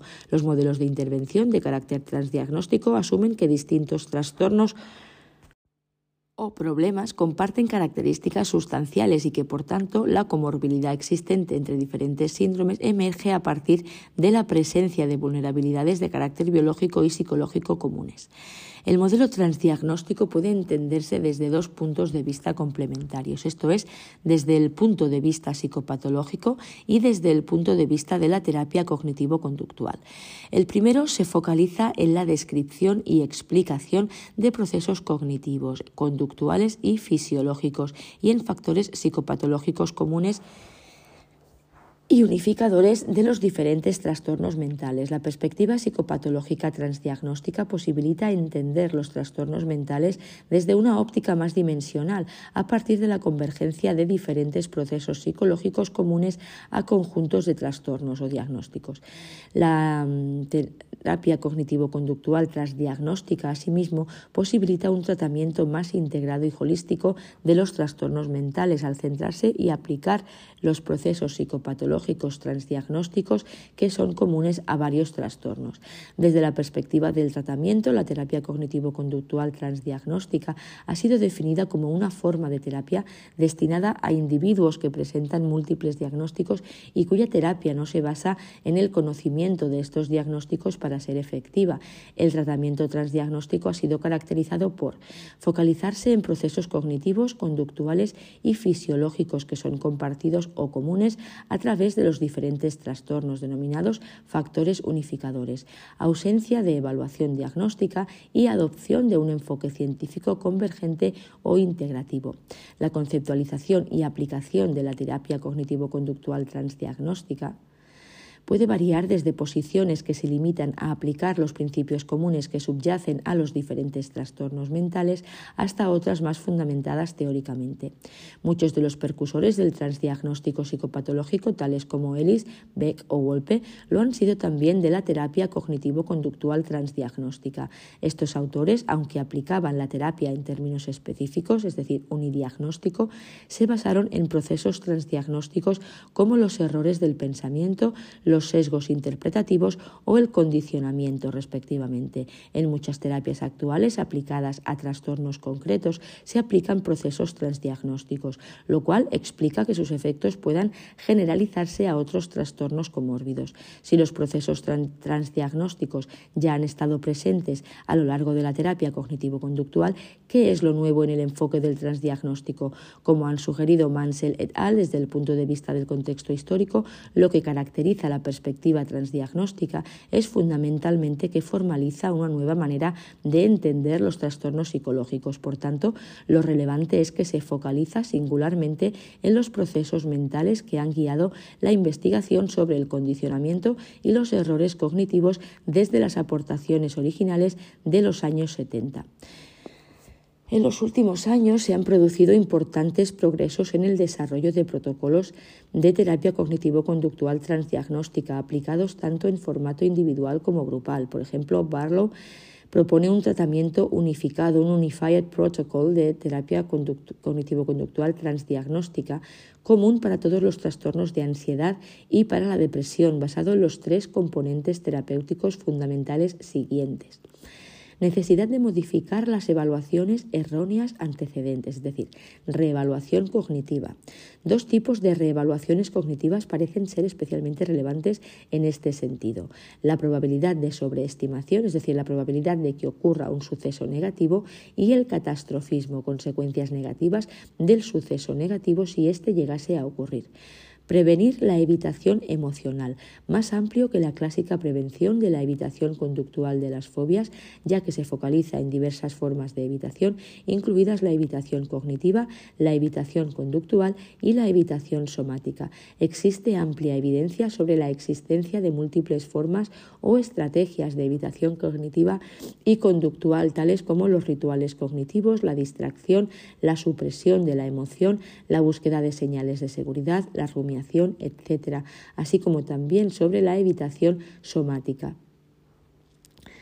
Y en tercer lugar, modificar las tendencias a la acción emocionales, por ejemplo, facilitando las tendencias a la acción no asociadas con la emoción alterada.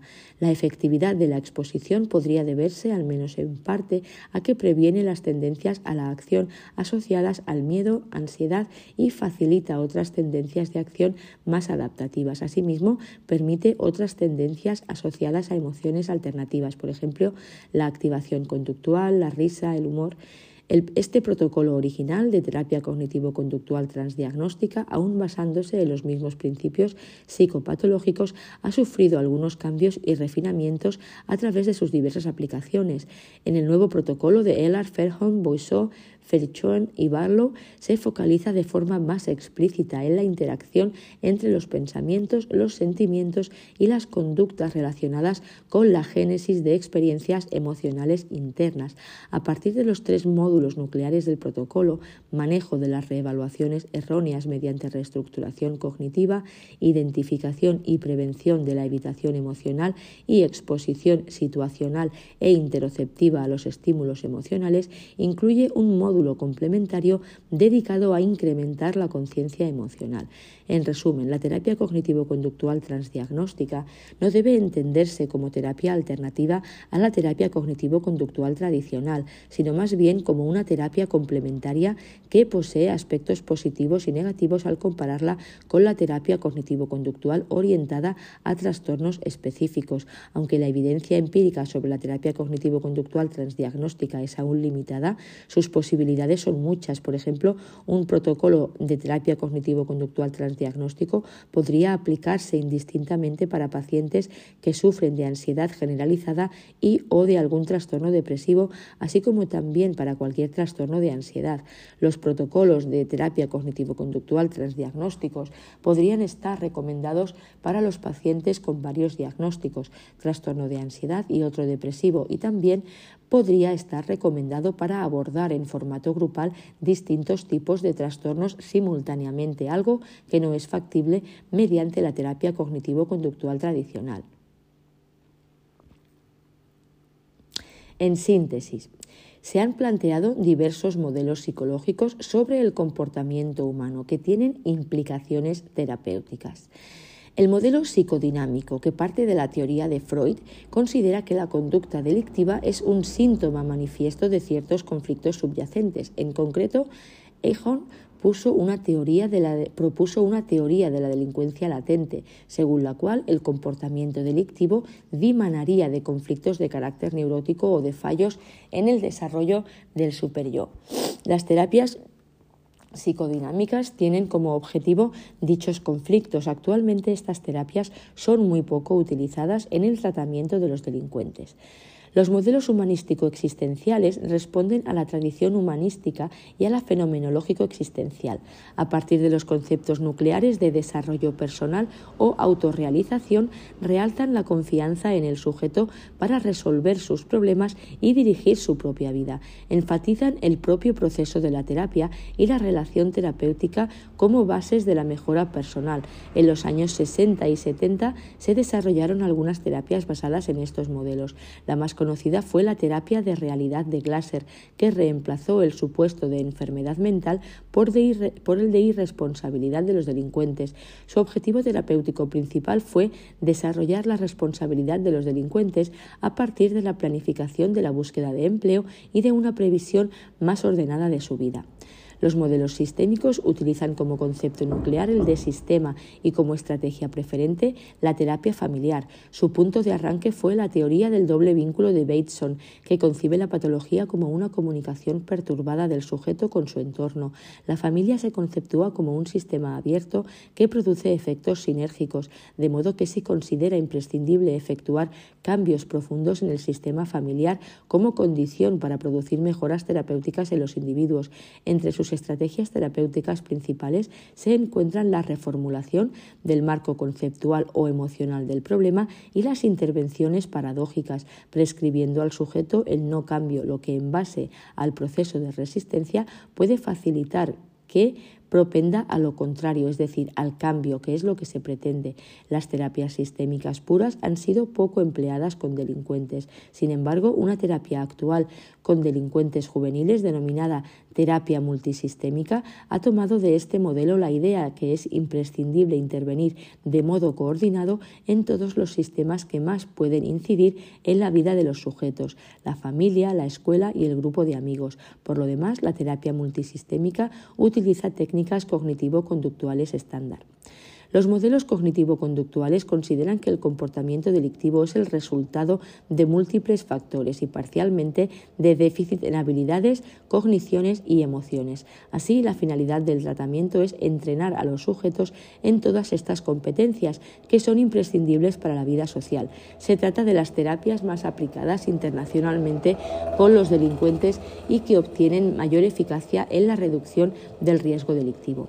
Durante los últimos años se han desarrollado nuevas terapias psicológicas, aunadas bajo la denominación de terapias contextuales, cuyo objetivo es revitalizar en el tratamiento el análisis funcional del comportamiento frente al predominio de lo cognitivo. Dichas terapias reafirman el control ambiental de la conducta y consideran que los trastornos psicológicos no serían tanto resultado de ciertos contenidos cognitivos como de las relaciones funcionales que se han establecido entre dichos contenidos y el comportamiento explícito del individuo. Así se considera que el lenguaje-pensamiento del sujeto, que media las relaciones funcionales cognición-conducta, no deja de ser sino un comportamiento más y por ello también deben también debe ser objetivo de la intervención. La relación terapeuta-usuario se interpreta como una muestra significativa de las interacciones cotidianas del individuo. De ahí que los cambios y mejoras que puedan producirse en el marco de las terapias también resultarán beneficiosos para su vida real.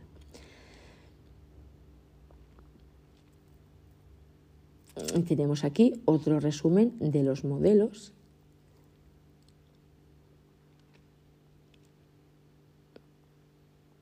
que le vamos a dar una leída. Venga. Bien, llegamos al siguiente punto del tema. Vamos a hablar de la eficacia diferencial de los distintos modelos de tratamiento. La identificación y el perfeccionamiento de habilidades, procesos y actitudes que hacen que funcione la psicoterapia independientemente de la clase de terapia o del modelo terapéutico ha sido un trabajo arduo y prolongado en el tiempo que no ha terminado. La American Psychological Association, la APA, publicó en 1999 el libro The Heart and Soul of Change, What Works in Therapy, Corazón y Alma del Cambio, lo que funciona en terapia, de los prestigiosos autores Mark Hubble, Barry Duncan y eh, Scott Miller, siendo una compilación de datos y referencias que es fuente obligada para el estudio de la eficacia terapéutica en todos sus aspectos y cuyas conclusiones han sido apoyadas por posteriores publicaciones de primer orden. En 2012, la APA publicó la resolución sobre el reconocimiento de la eficacia de la psicoterapia.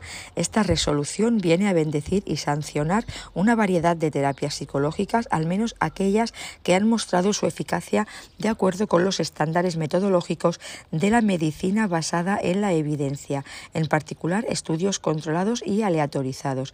Se refiere a los grandes sistemas de terapia psicológica, la terapia de conducta y cognitivo-conductual, y ni qué decir tiene las terapias de tercera generación, la psicoterapia psicoanalítica y psicoterapia psicodinámica, la psicoterapia humanista y la terapia sistémica.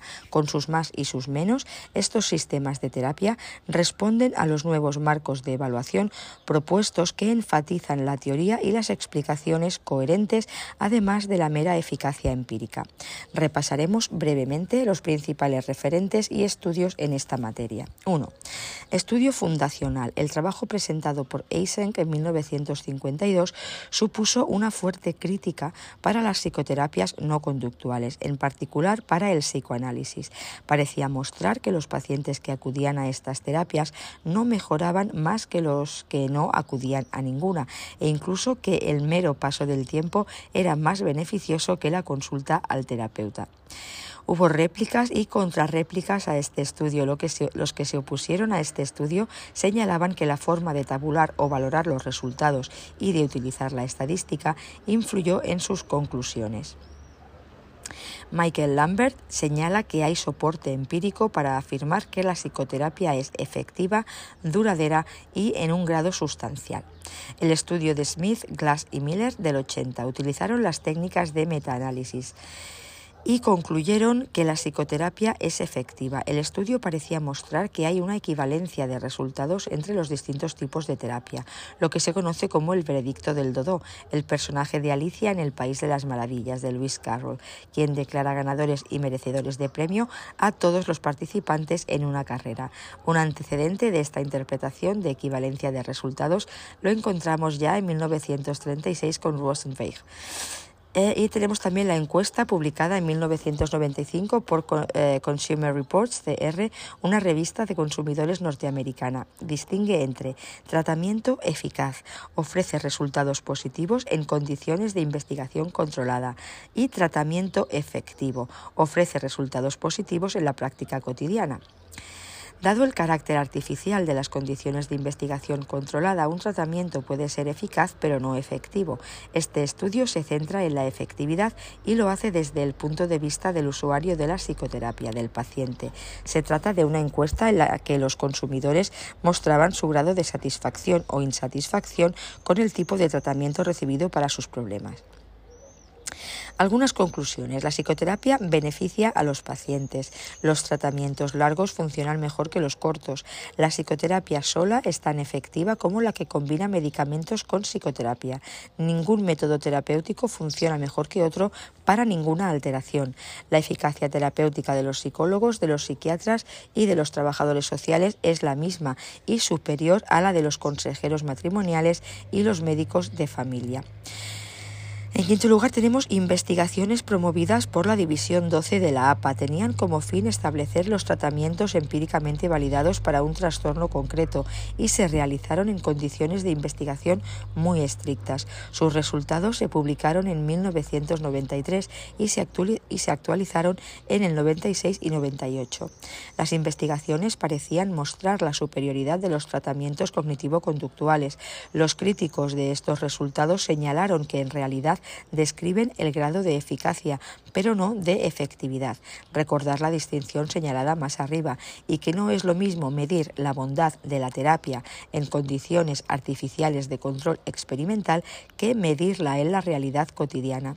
Por otro lado, las otras terapias tienen dificultades graves para manualizar sus procedimientos, para especificar con precisión la técnica terapéutica, lo que puede acarrear dificultades para la comprobación de su valor terapéutico.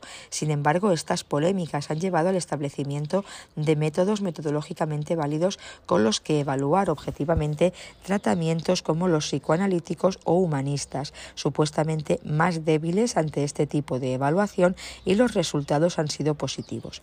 Por otro lado, la línea de investigación de los factores comunes a los diversos tipos de psicoterapia ha puesto el énfasis en las cualidades del terapeuta más que en su escuela de referencia.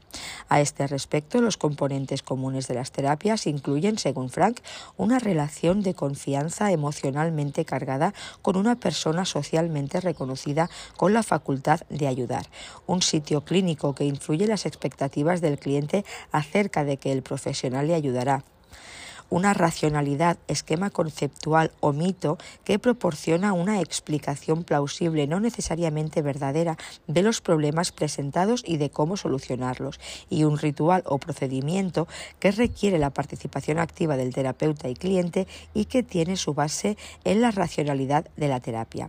Michael Lambert elabora sobre el trabajo de Frank y propone sobre la base de lo que indican los estudios empíricos que los cuatro factores terapéuticos principales para la mejora de los clientes se identifican como factores extraterapéuticos, factores comunes, expectación o placebo y técnicas. Veremos estos factores y su peso relativo en el resultado, es decir, la variancia con más detalle. En cuanto a los factores del cliente o factores extraterapéuticos, representa el 40% de la varianza. Son aquellos aspectos del cliente o circunstancias de la vida del cliente que ayudan en la recuperación independientemente de su participación formal o estructurada en la terapia. Son los puntos fuertes del cliente y los elementos de apoyo en su entorno hasta ocurrencias fortuitas. De hecho, son lo que el cliente aporta a la consulta y lo que influye en su vida fuera de ella. Incluye la persistencia, la confianza, una abuela cariñosa, participar en una comunidad religiosa, el sentido de responsabilidad personal, un nuevo trabajo, suerte en la lotería, una crisis bien llevada. Lambert estimó que los factores del cliente extraterapéuticos explican un 40% de la varianza del resultado. Factores de la relación con el terapeuta representa el 30% de la varianza. Coinciden coinciden con los que son los factores comunes de siempre, representan un amplio abanico de variables mediadas por la relación que se encuentran en terapias de todas las escuelas. Dar importancia, empatía, calor, aceptación, afirmación mutua, animar a tomar riesgos, solo son unos ejemplos. Se examinaron especialmente las variables aportadas por el terapeuta, las condiciones esenciales popularizadas por el humanista Carl Rogers y se validaron dos de las tres. En tercer lugar tenemos el placebo, la esperanza y la expectación, que explican un 15% de la varianza. Lambert encontró que en parte la influencia de estos factores deriva del conocimiento que tiene el cliente de que se está tratando y de una valoración subconsciente de la credibilidad de la terapia y sus técnicas. La expectación equivale a la condición de de Frank, que se refiere a que tanto cliente como terapeuta deben creer en el poder restaurador de los procedimientos o rituales de la terapia, cualesquiera que sean y los factores del modelo o técnica que también representan el 15% de la varianza. Según Lambert, este grupo tiene un peso relativamente modesto en el resultado de la terapia. En un sentido reducido, puede considerarse que estos factores representan las convicciones y procedimientos únicos de un tratamiento específico, por ejemplo, la cuestión milagro de la terapia breve orientada a soluciones, el uso del genograma en la terapia familiar orientada a Bowen, la hipnosis, la desensibilización sistemática, biofeedback, interpretaciones de transferencia y sus respectivas premisas teóricas. En un sentido más amplio, abarcan todos los rituales terapéuticos o curativos. Ofrecen una fundamentación ofrecen una fundamentación organizativa, una explicación teórica de las dificultades del cliente y establecen estrategias o procedimientos para su resolución. La mayoría prepara al cliente para que tome algún tipo de acción con que ayudarse a sí mismo y un cambio significativo, desarrollar nuevos entendimientos, sentir emociones diferentes, enfrentarse a temores o cambiar viejos patrones de comportamiento. En el campo del tratamiento de los delincuentes, las intervenciones basadas en modelos cognitivo-conductuales son con claridad las que han mostrado una mayor eficacia en diversas medidas evaluativas, lo que incluye también la reducción de la reincidencia delictiva. Se basan en el principio psicológico general según el cual los procesos cognitivos influyen sobre la conducta. Así se considera que se modifican los pensamientos, las actitudes, los razonamientos y las capacidades cognitivas de resolución de problemas interpersonales de los delincuentes, lo que también implica enseñarles nuevas habilidades y conductas, se hace más probable su comportamiento prosocial y una reducción de la frecuencia y gravedad de sus actividades delictivas. Dos de los autores más influyentes en la utilización de técnicas cognitivo-conductuales en el campo de la delincuencia fueron Ross y Fabiano, quienes presentaron en su libro Time to Think el denominado Programa de Razonamiento y Rehabilitación, a que se hará mención más adelante. Señalar, por último, en la línea del movimiento de los tratamientos psicológicos eficaces, la cual forma parte de la tendencia proveniente de la medicina, denominada medicina basada en la evidencia, que en España tenemos una publicación en tres tomos de Marino Pérez Álvarez y colaboradores, Guía de Tratamientos Psicológicos Eficaces, donde se desgranan los tratamientos psicológicos eficaces en adultos, psicología de la salud, infancia y adolescencia. Antes ya Labrador, Echeburúa Y Becoña había publicado la guía de elección de tratamientos psicológicos efectivos. Siguiendo a Marino Pérez, las terapias psicológicas mejor establecidas para un mínimo de dos tipos de trastornos serían las siguientes y el siguiente orden de prioridad. En primero, las, terapias cognitivo-conductuales, generalmente de carácter multicomponente, se consideran bien establecidas en 17 grupos de trastornos. En segundo lugar, la modificación de conducta mediante procedimientos operantes que se considera bien establecida en nueve grupos de trastornos. Y en tercer lugar, la exposición en vivo, bien establecida para siete trastornos. Y continuarían la desensibilización sistemática, el manejo de contingencias, la reestructuración cognitiva en el modelo clásico de Beck, la terapia de afrontamiento, la relajación, el entrenamiento en, habilidad, el entrenamiento en habilidades sociales, etc. Respecto a la eficacia diferencial, se obtienen los siguientes resultados. A. Para la esquizofrenia, se establece eficaz los paquetes integrados multimodales, como la terapia psicológica integrada TPI de Brennan y Roder, en contra de, lo popularizada, de la popularizada terapia familiar psicoeducativa no parece tener eficacia, si más la terapia familiar de orientación conductual. Para los síntomas positivos, alucinaciones y delirios, resultan útiles los tratamientos cognitivo-conductuales. Para la drogadicción, los programas más útiles son de orientación conductual, pero cuando las técnicas conductuales son utilizadas dentro de programas multicomponentes y no de forma aislada. Muy útil la prevención de recaídas para la cocaína y la heroína. Para la depresión hay tres tratamientos que han mostrado su eficacia en la depresión. El programa de terapia de conducta de Peter Lewinson, la terapia cognitiva de Beck y la terapia interpersonal de Gerard Klerman. Para el trastorno bipolar se señala el tratamiento farmacológico como el primer abordaje. Luego de los tratamientos psicológicos está la psicoeducación, los programas para mejorar la adherencia a la medicación y la terapia marital y familiar. Para la ansiedad generalizada aparecen bien establecidos los tratamientos cognitivo-conductuales, demostrándose que la relajación por sí sola no es todo lo útil que se esperaba. Para las fobias específicas se señala la exposición como la más idónea, asistida con técnicas cognitivas. Para la agorafobia se indica la exposición en vivo y la terapia cognitivo-conductual.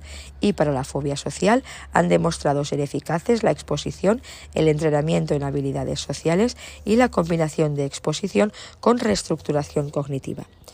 Bien, y dicho esto, pasamos al cuarto punto del tema, donde vamos a hablar de las modalidades de intervención psicológica aplicables para el tratamiento individual del interno en el ámbito penitenciario. Podríamos afirmar que los conocimientos psicológicos sobre la delincuencia se han acumulado especialmente en torno a los siguientes cuatro grandes ámbitos. Explicación del delito, estudios sobre carreras delictivas, prevención y tratamiento, predicción del riesgo de conducta antisocial. A continuación haremos referencia al ámbito de los tratamientos psicológicos o de las intervenciones tratamentales que operan en el ámbito penitenciario. En esencia, los tratamientos consisten en intervenciones psicoeducativas que se ofertan a los internos recluidos, con el objetivo de reducir los factores de riesgo dinámicos que se asocian a su actividad delictiva. Constituyen uno de los medios técnicos de que puede disponerse en la actualidad para reducir el riesgo delictivo de los delincuentes. Sin embargo, ello no significa que los tratamientos sean la solución a la delincuencia ya que esta es un fenómeno complejo y multicausal y requiere por ello muy diversas intervenciones.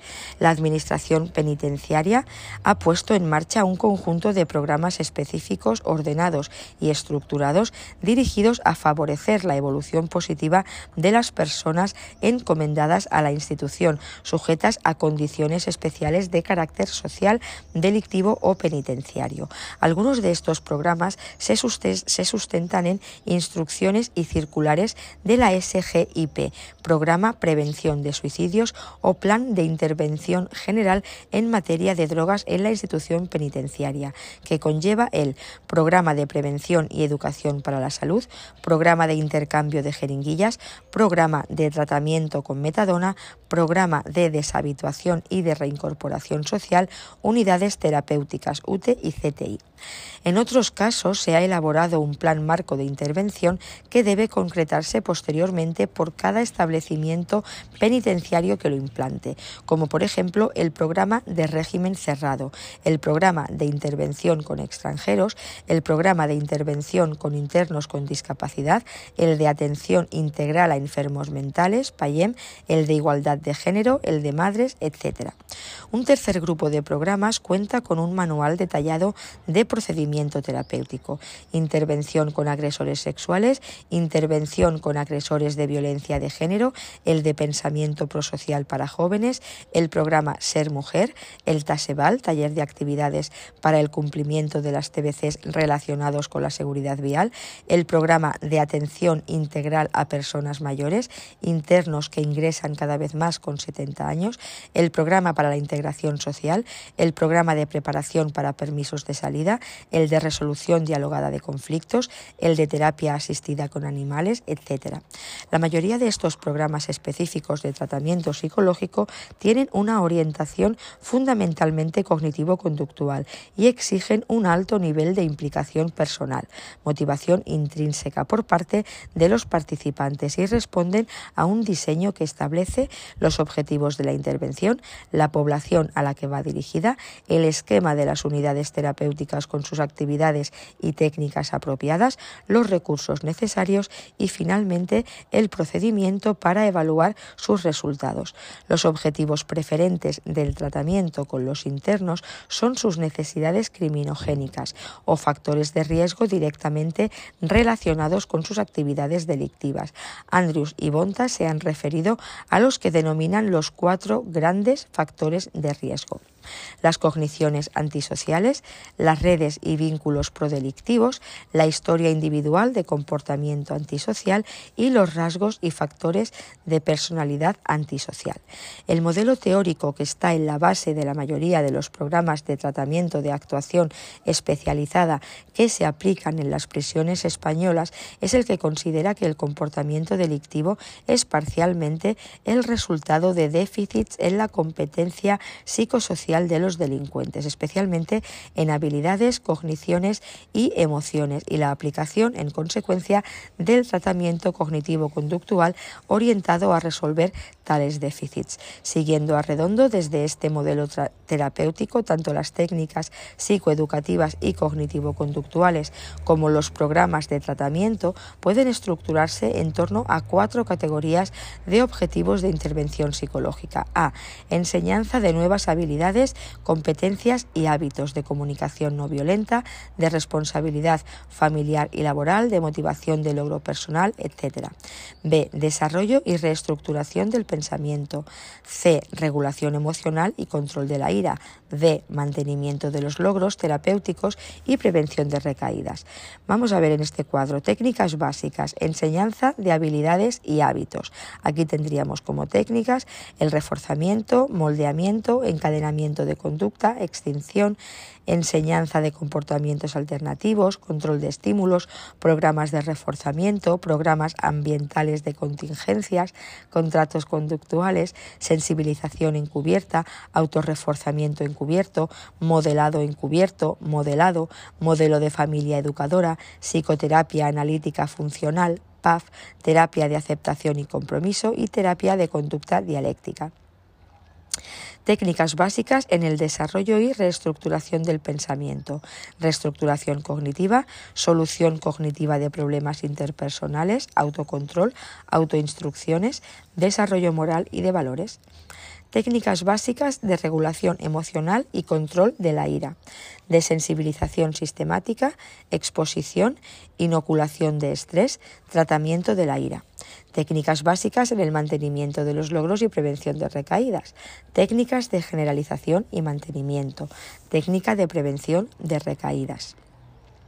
Programas multifacéticos tenemos entrenamiento en habilidades sociales, programa de habilidades de tiempo libre y programa de entrenamiento en habilidades de crianza de los hijos. Esto nos serviría tanto para la enseñanza de habilidades y hábitos como para el desarrollo y reestructuración del pensamiento.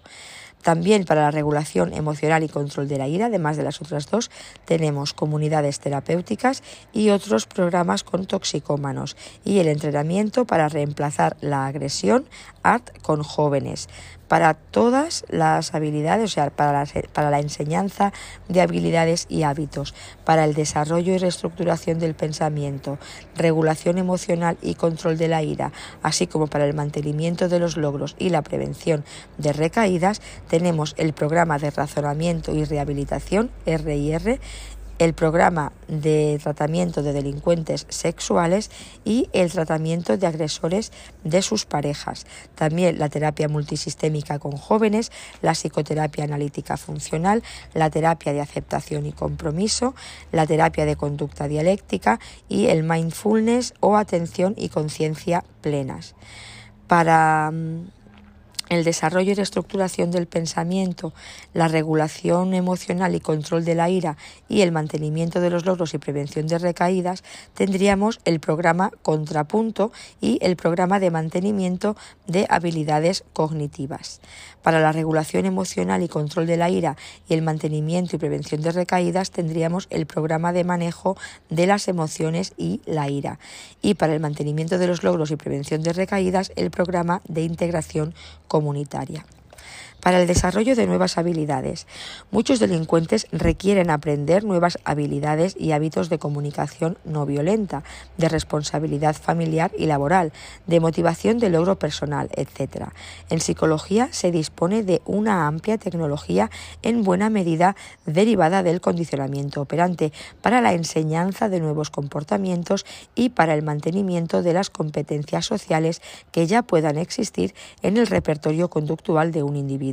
Entre las técnicas que sirven para el desarrollo de nuevas conductas destacan el reforzamiento positivo y el moldeamiento, a partir de dividir un comportamiento social complejo en pequeños pasos y reforzar al individuo por sus aproximaciones sucesivas a la conducta final. Las mejores técnicas para reducir comportamientos inapropiados han mostrado ser la extinción de conducta y la enseñanza a los sujetos de nuevos comportamientos alternativos que les permitan obtener las gratificaciones que antes lograban mediante su conducta antisocial. El mantenimiento de la conducta prosocial a largo plazo se ha promovido mediante contratos conductuales, en que se pactan con el individuo los objetivos terapéuticos y las consecuencias que recibirá por sus esfuerzos y logros. En instituciones como prisiones y centros para delincuentes juveniles se han aplicado los denominados programas ambientales de contingencia que organizan el conjunto de una institución cerrada a partir de principios de reforzamiento de conducta. Otra de las grandes estrategias de desarrollo de comportamientos prosociales en los delincuentes es el modelado de dichos comportamientos por parte de otros sujetos, lo que facilita la imitación y adquisición de la conducta en los aprendices. El modelado es también la base de la técnica de entrenamiento en habilidades sociales, otra de las técnicas más empleadas con los delincuentes. Un aspecto muy importante del trabajo con infractores juveniles y delincuentes adultos es que el entrenamiento en habilidades sociales no debería limitarse a enseñarles la mera mecánica de las conductas, sino también las competencias cognitivas, actitudinales y valorativas que deben acompañar a cada comportamiento. Aquí serán los aspectos de la máxima relevancia los siguientes. Mejorar la capacidad individual para reflexionar acerca de la necesidad que todas las personas tienen querer y ser queridas y de expresar a otros y de recibir de otros la manifestación de sus sentimientos de afecto, desarrollar nuevas habilidades de expresión de emociones y afectos personales y mejorar la competencia para la manifestación de afectos y deseos a otras personas. A partir de esta técnica se han concebido y aplicado distintos programas tales como el programa de habilidades de tiempo libre y el programa de entrenamiento en habilidades de crianza de los hijos ambos de los servicios correccionales canadienses. En segundo lugar, tenemos el desarrollo del pensamiento. Al igual que sucedió con la terapia psicológica en general, el tratamiento de los delincuentes también se descubrió en la década de los 70, la relevancia de intervenir sobre el pensamiento y la cognición. En el marco de la psicología criminal, el trabajo científico decisivo para ello fue el desarrollado por Ross y sus colegas en Canadá, quienes revisaron numerosos programas de tratamiento aplicados en años anteriores y concluyeron que los más efectivos habían sido los que habían incluido componentes de cambio del pensamiento de los delincuentes. Como resultado de este análisis, concibieron un programa multifacético denominado Reasoning and Rehabilitation, que adaptaba e incorporaba distintas técnicas de otros autores que habían mostrado ser altamente eficaces. Este programa, en distintos formatos, ha sido ampliamente aplicado con delincuentes en diversos países, incluido el caso de España, con buenos resultados. Muchos delincuentes son muy poco competentes en la solución de sus problemas interpersonales, por lo que una estrategia de tratamiento especialmente aplicada ha sido la de solución cognitiva de problemas interpersonales. Incluye entrenamiento en reconocimiento y definición de un problema, identificación de los propios sentimientos asociados al mismo, separación de hechos y opiniones, recogida de información sobre el problema y análisis de todas sus posibles soluciones, toma en de las consecuencias de las distintas soluciones y finalmente adopción de la mejor solución y puesta en práctica de la misma. Otro de los grandes avances en el tratamiento cognitivo de los delincuentes lo constituyen las técnicas destinadas a su desarrollo moral. El origen de estas técnicas son los trabajos sobre desarrollo moral de Piaget y especialmente de Kohlberg, quien diferenció una serie de niveles y estadios de desarrollo moral, desde los más inmaduros, en que las decisiones de conducta se basan en evitación del castigo y en recompensas inmediatas, a los más avanzados, imbuidos de consideraciones morales altruistas y autoinducidas. Las técnicas de desarrollo moral enseñan a los sujetos mediante actividades de discusión grupal a considerar los sentimientos y puntos de vista de otras personas.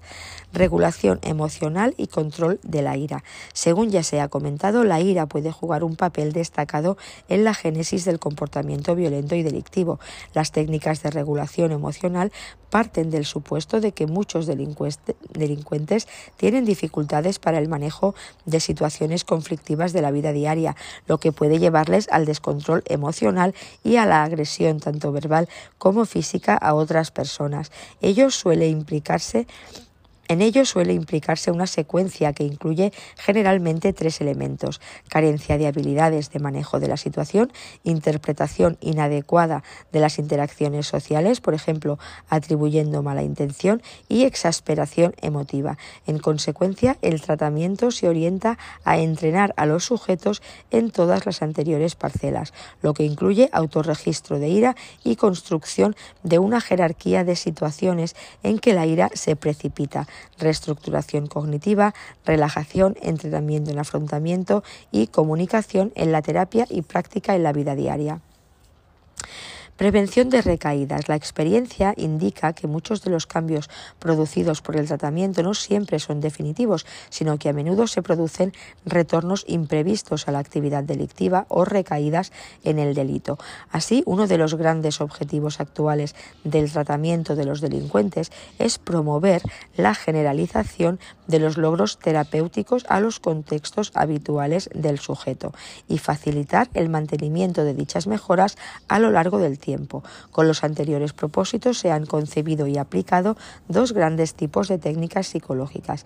Las técnicas de generalización y mantenimiento más tradicionales tienen como objetivo la transferencia proactiva de las nuevas competencias adquiridas por los delincuentes durante el programa de tratamiento. Para ello se emplean estrategias como programas de refuerzo intermitentes, entrenamiento amplio de habilidades por diversas personas y en múltiples lugares, inclusión en el entrenamiento de personas cercanas al sujeto que luego estarán en sus ambientes naturales, uso de consecuencias y gratificaciones habituales en los contextos del individuo más que artificiales, control estimular y autocontrol. Una técnica más reciente y específica es la de prevención de recaídas, que comenzó siendo diseñada para el campo de las adicciones y después se trasladó también al del tratamiento de los delincuentes. Su estructura general consiste en entrenar al sujeto en detección de situaciones de riesgo de recaída en el delito,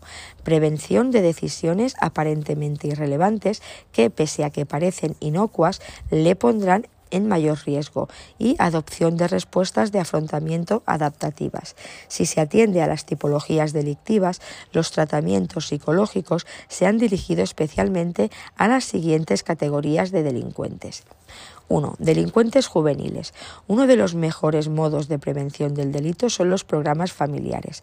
Actualmente, uno de los tratamientos juveniles más contrastados empíricamente es la denominada terapia multisistémica MST de Hengler y sus colaboradores. Parte de la consideración de que el desarrollo infantil se produce bajo la influencia combinada y recíproca de distintas capas ambientales que incluyen familia, la escuela, las instituciones del barrio, etc en todos estos sistemas hay tanto factores de riesgo para la delincuencia como factores de protección.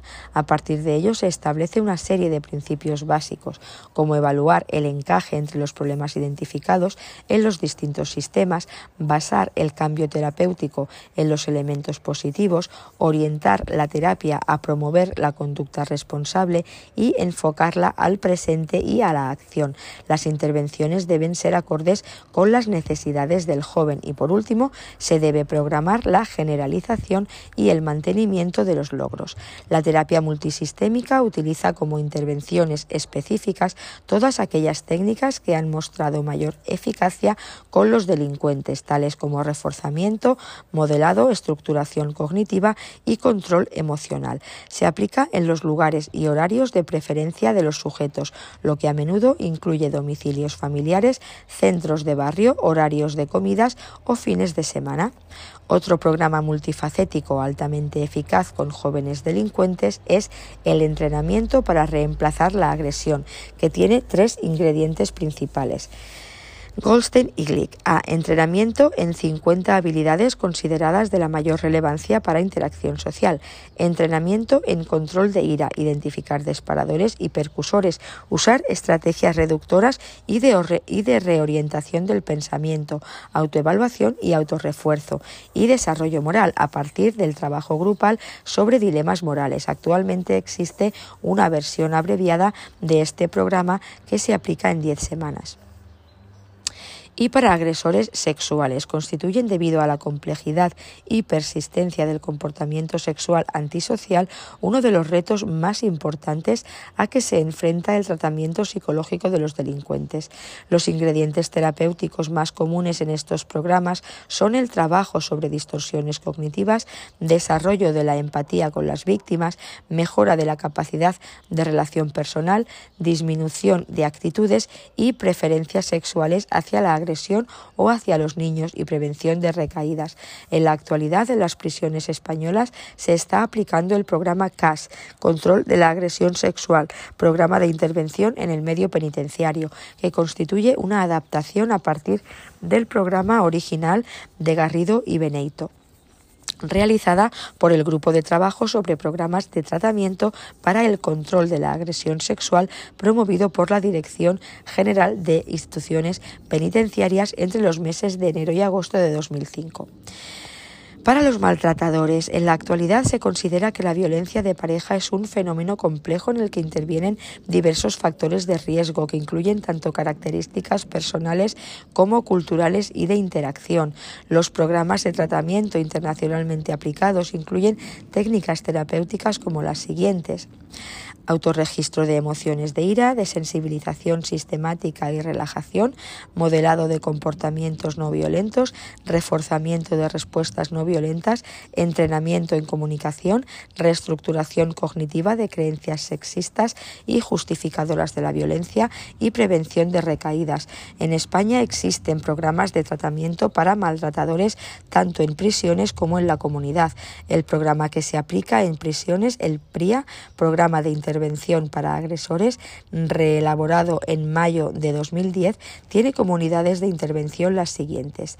Parte 1, Unidad 1, Presentación y motivación al cambio. Unidad 2, Identificación y expresión de emociones. 3. Distorsiones cognitivas y creencias irracionales.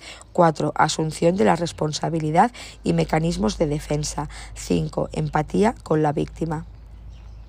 Parte 2, unidad 6, violencia física y control de la ira.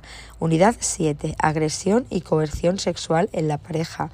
Unidad 8, violencia psicológica. Sección 1, dentro de la unidad 8. Coacción, amenazas, intimidación y abuso. Sección 2, aislamiento y sección 3, abuso económico. Estos tres dentro de violencia psicológica. Unidad 9, abuso e instrumentación de los hijos. 10, género y violencia de género. Y unidad 11, prevención de recaídas. Y hasta aquí este maravilloso tema 52 sobre la intervención y el tratamiento psicológico.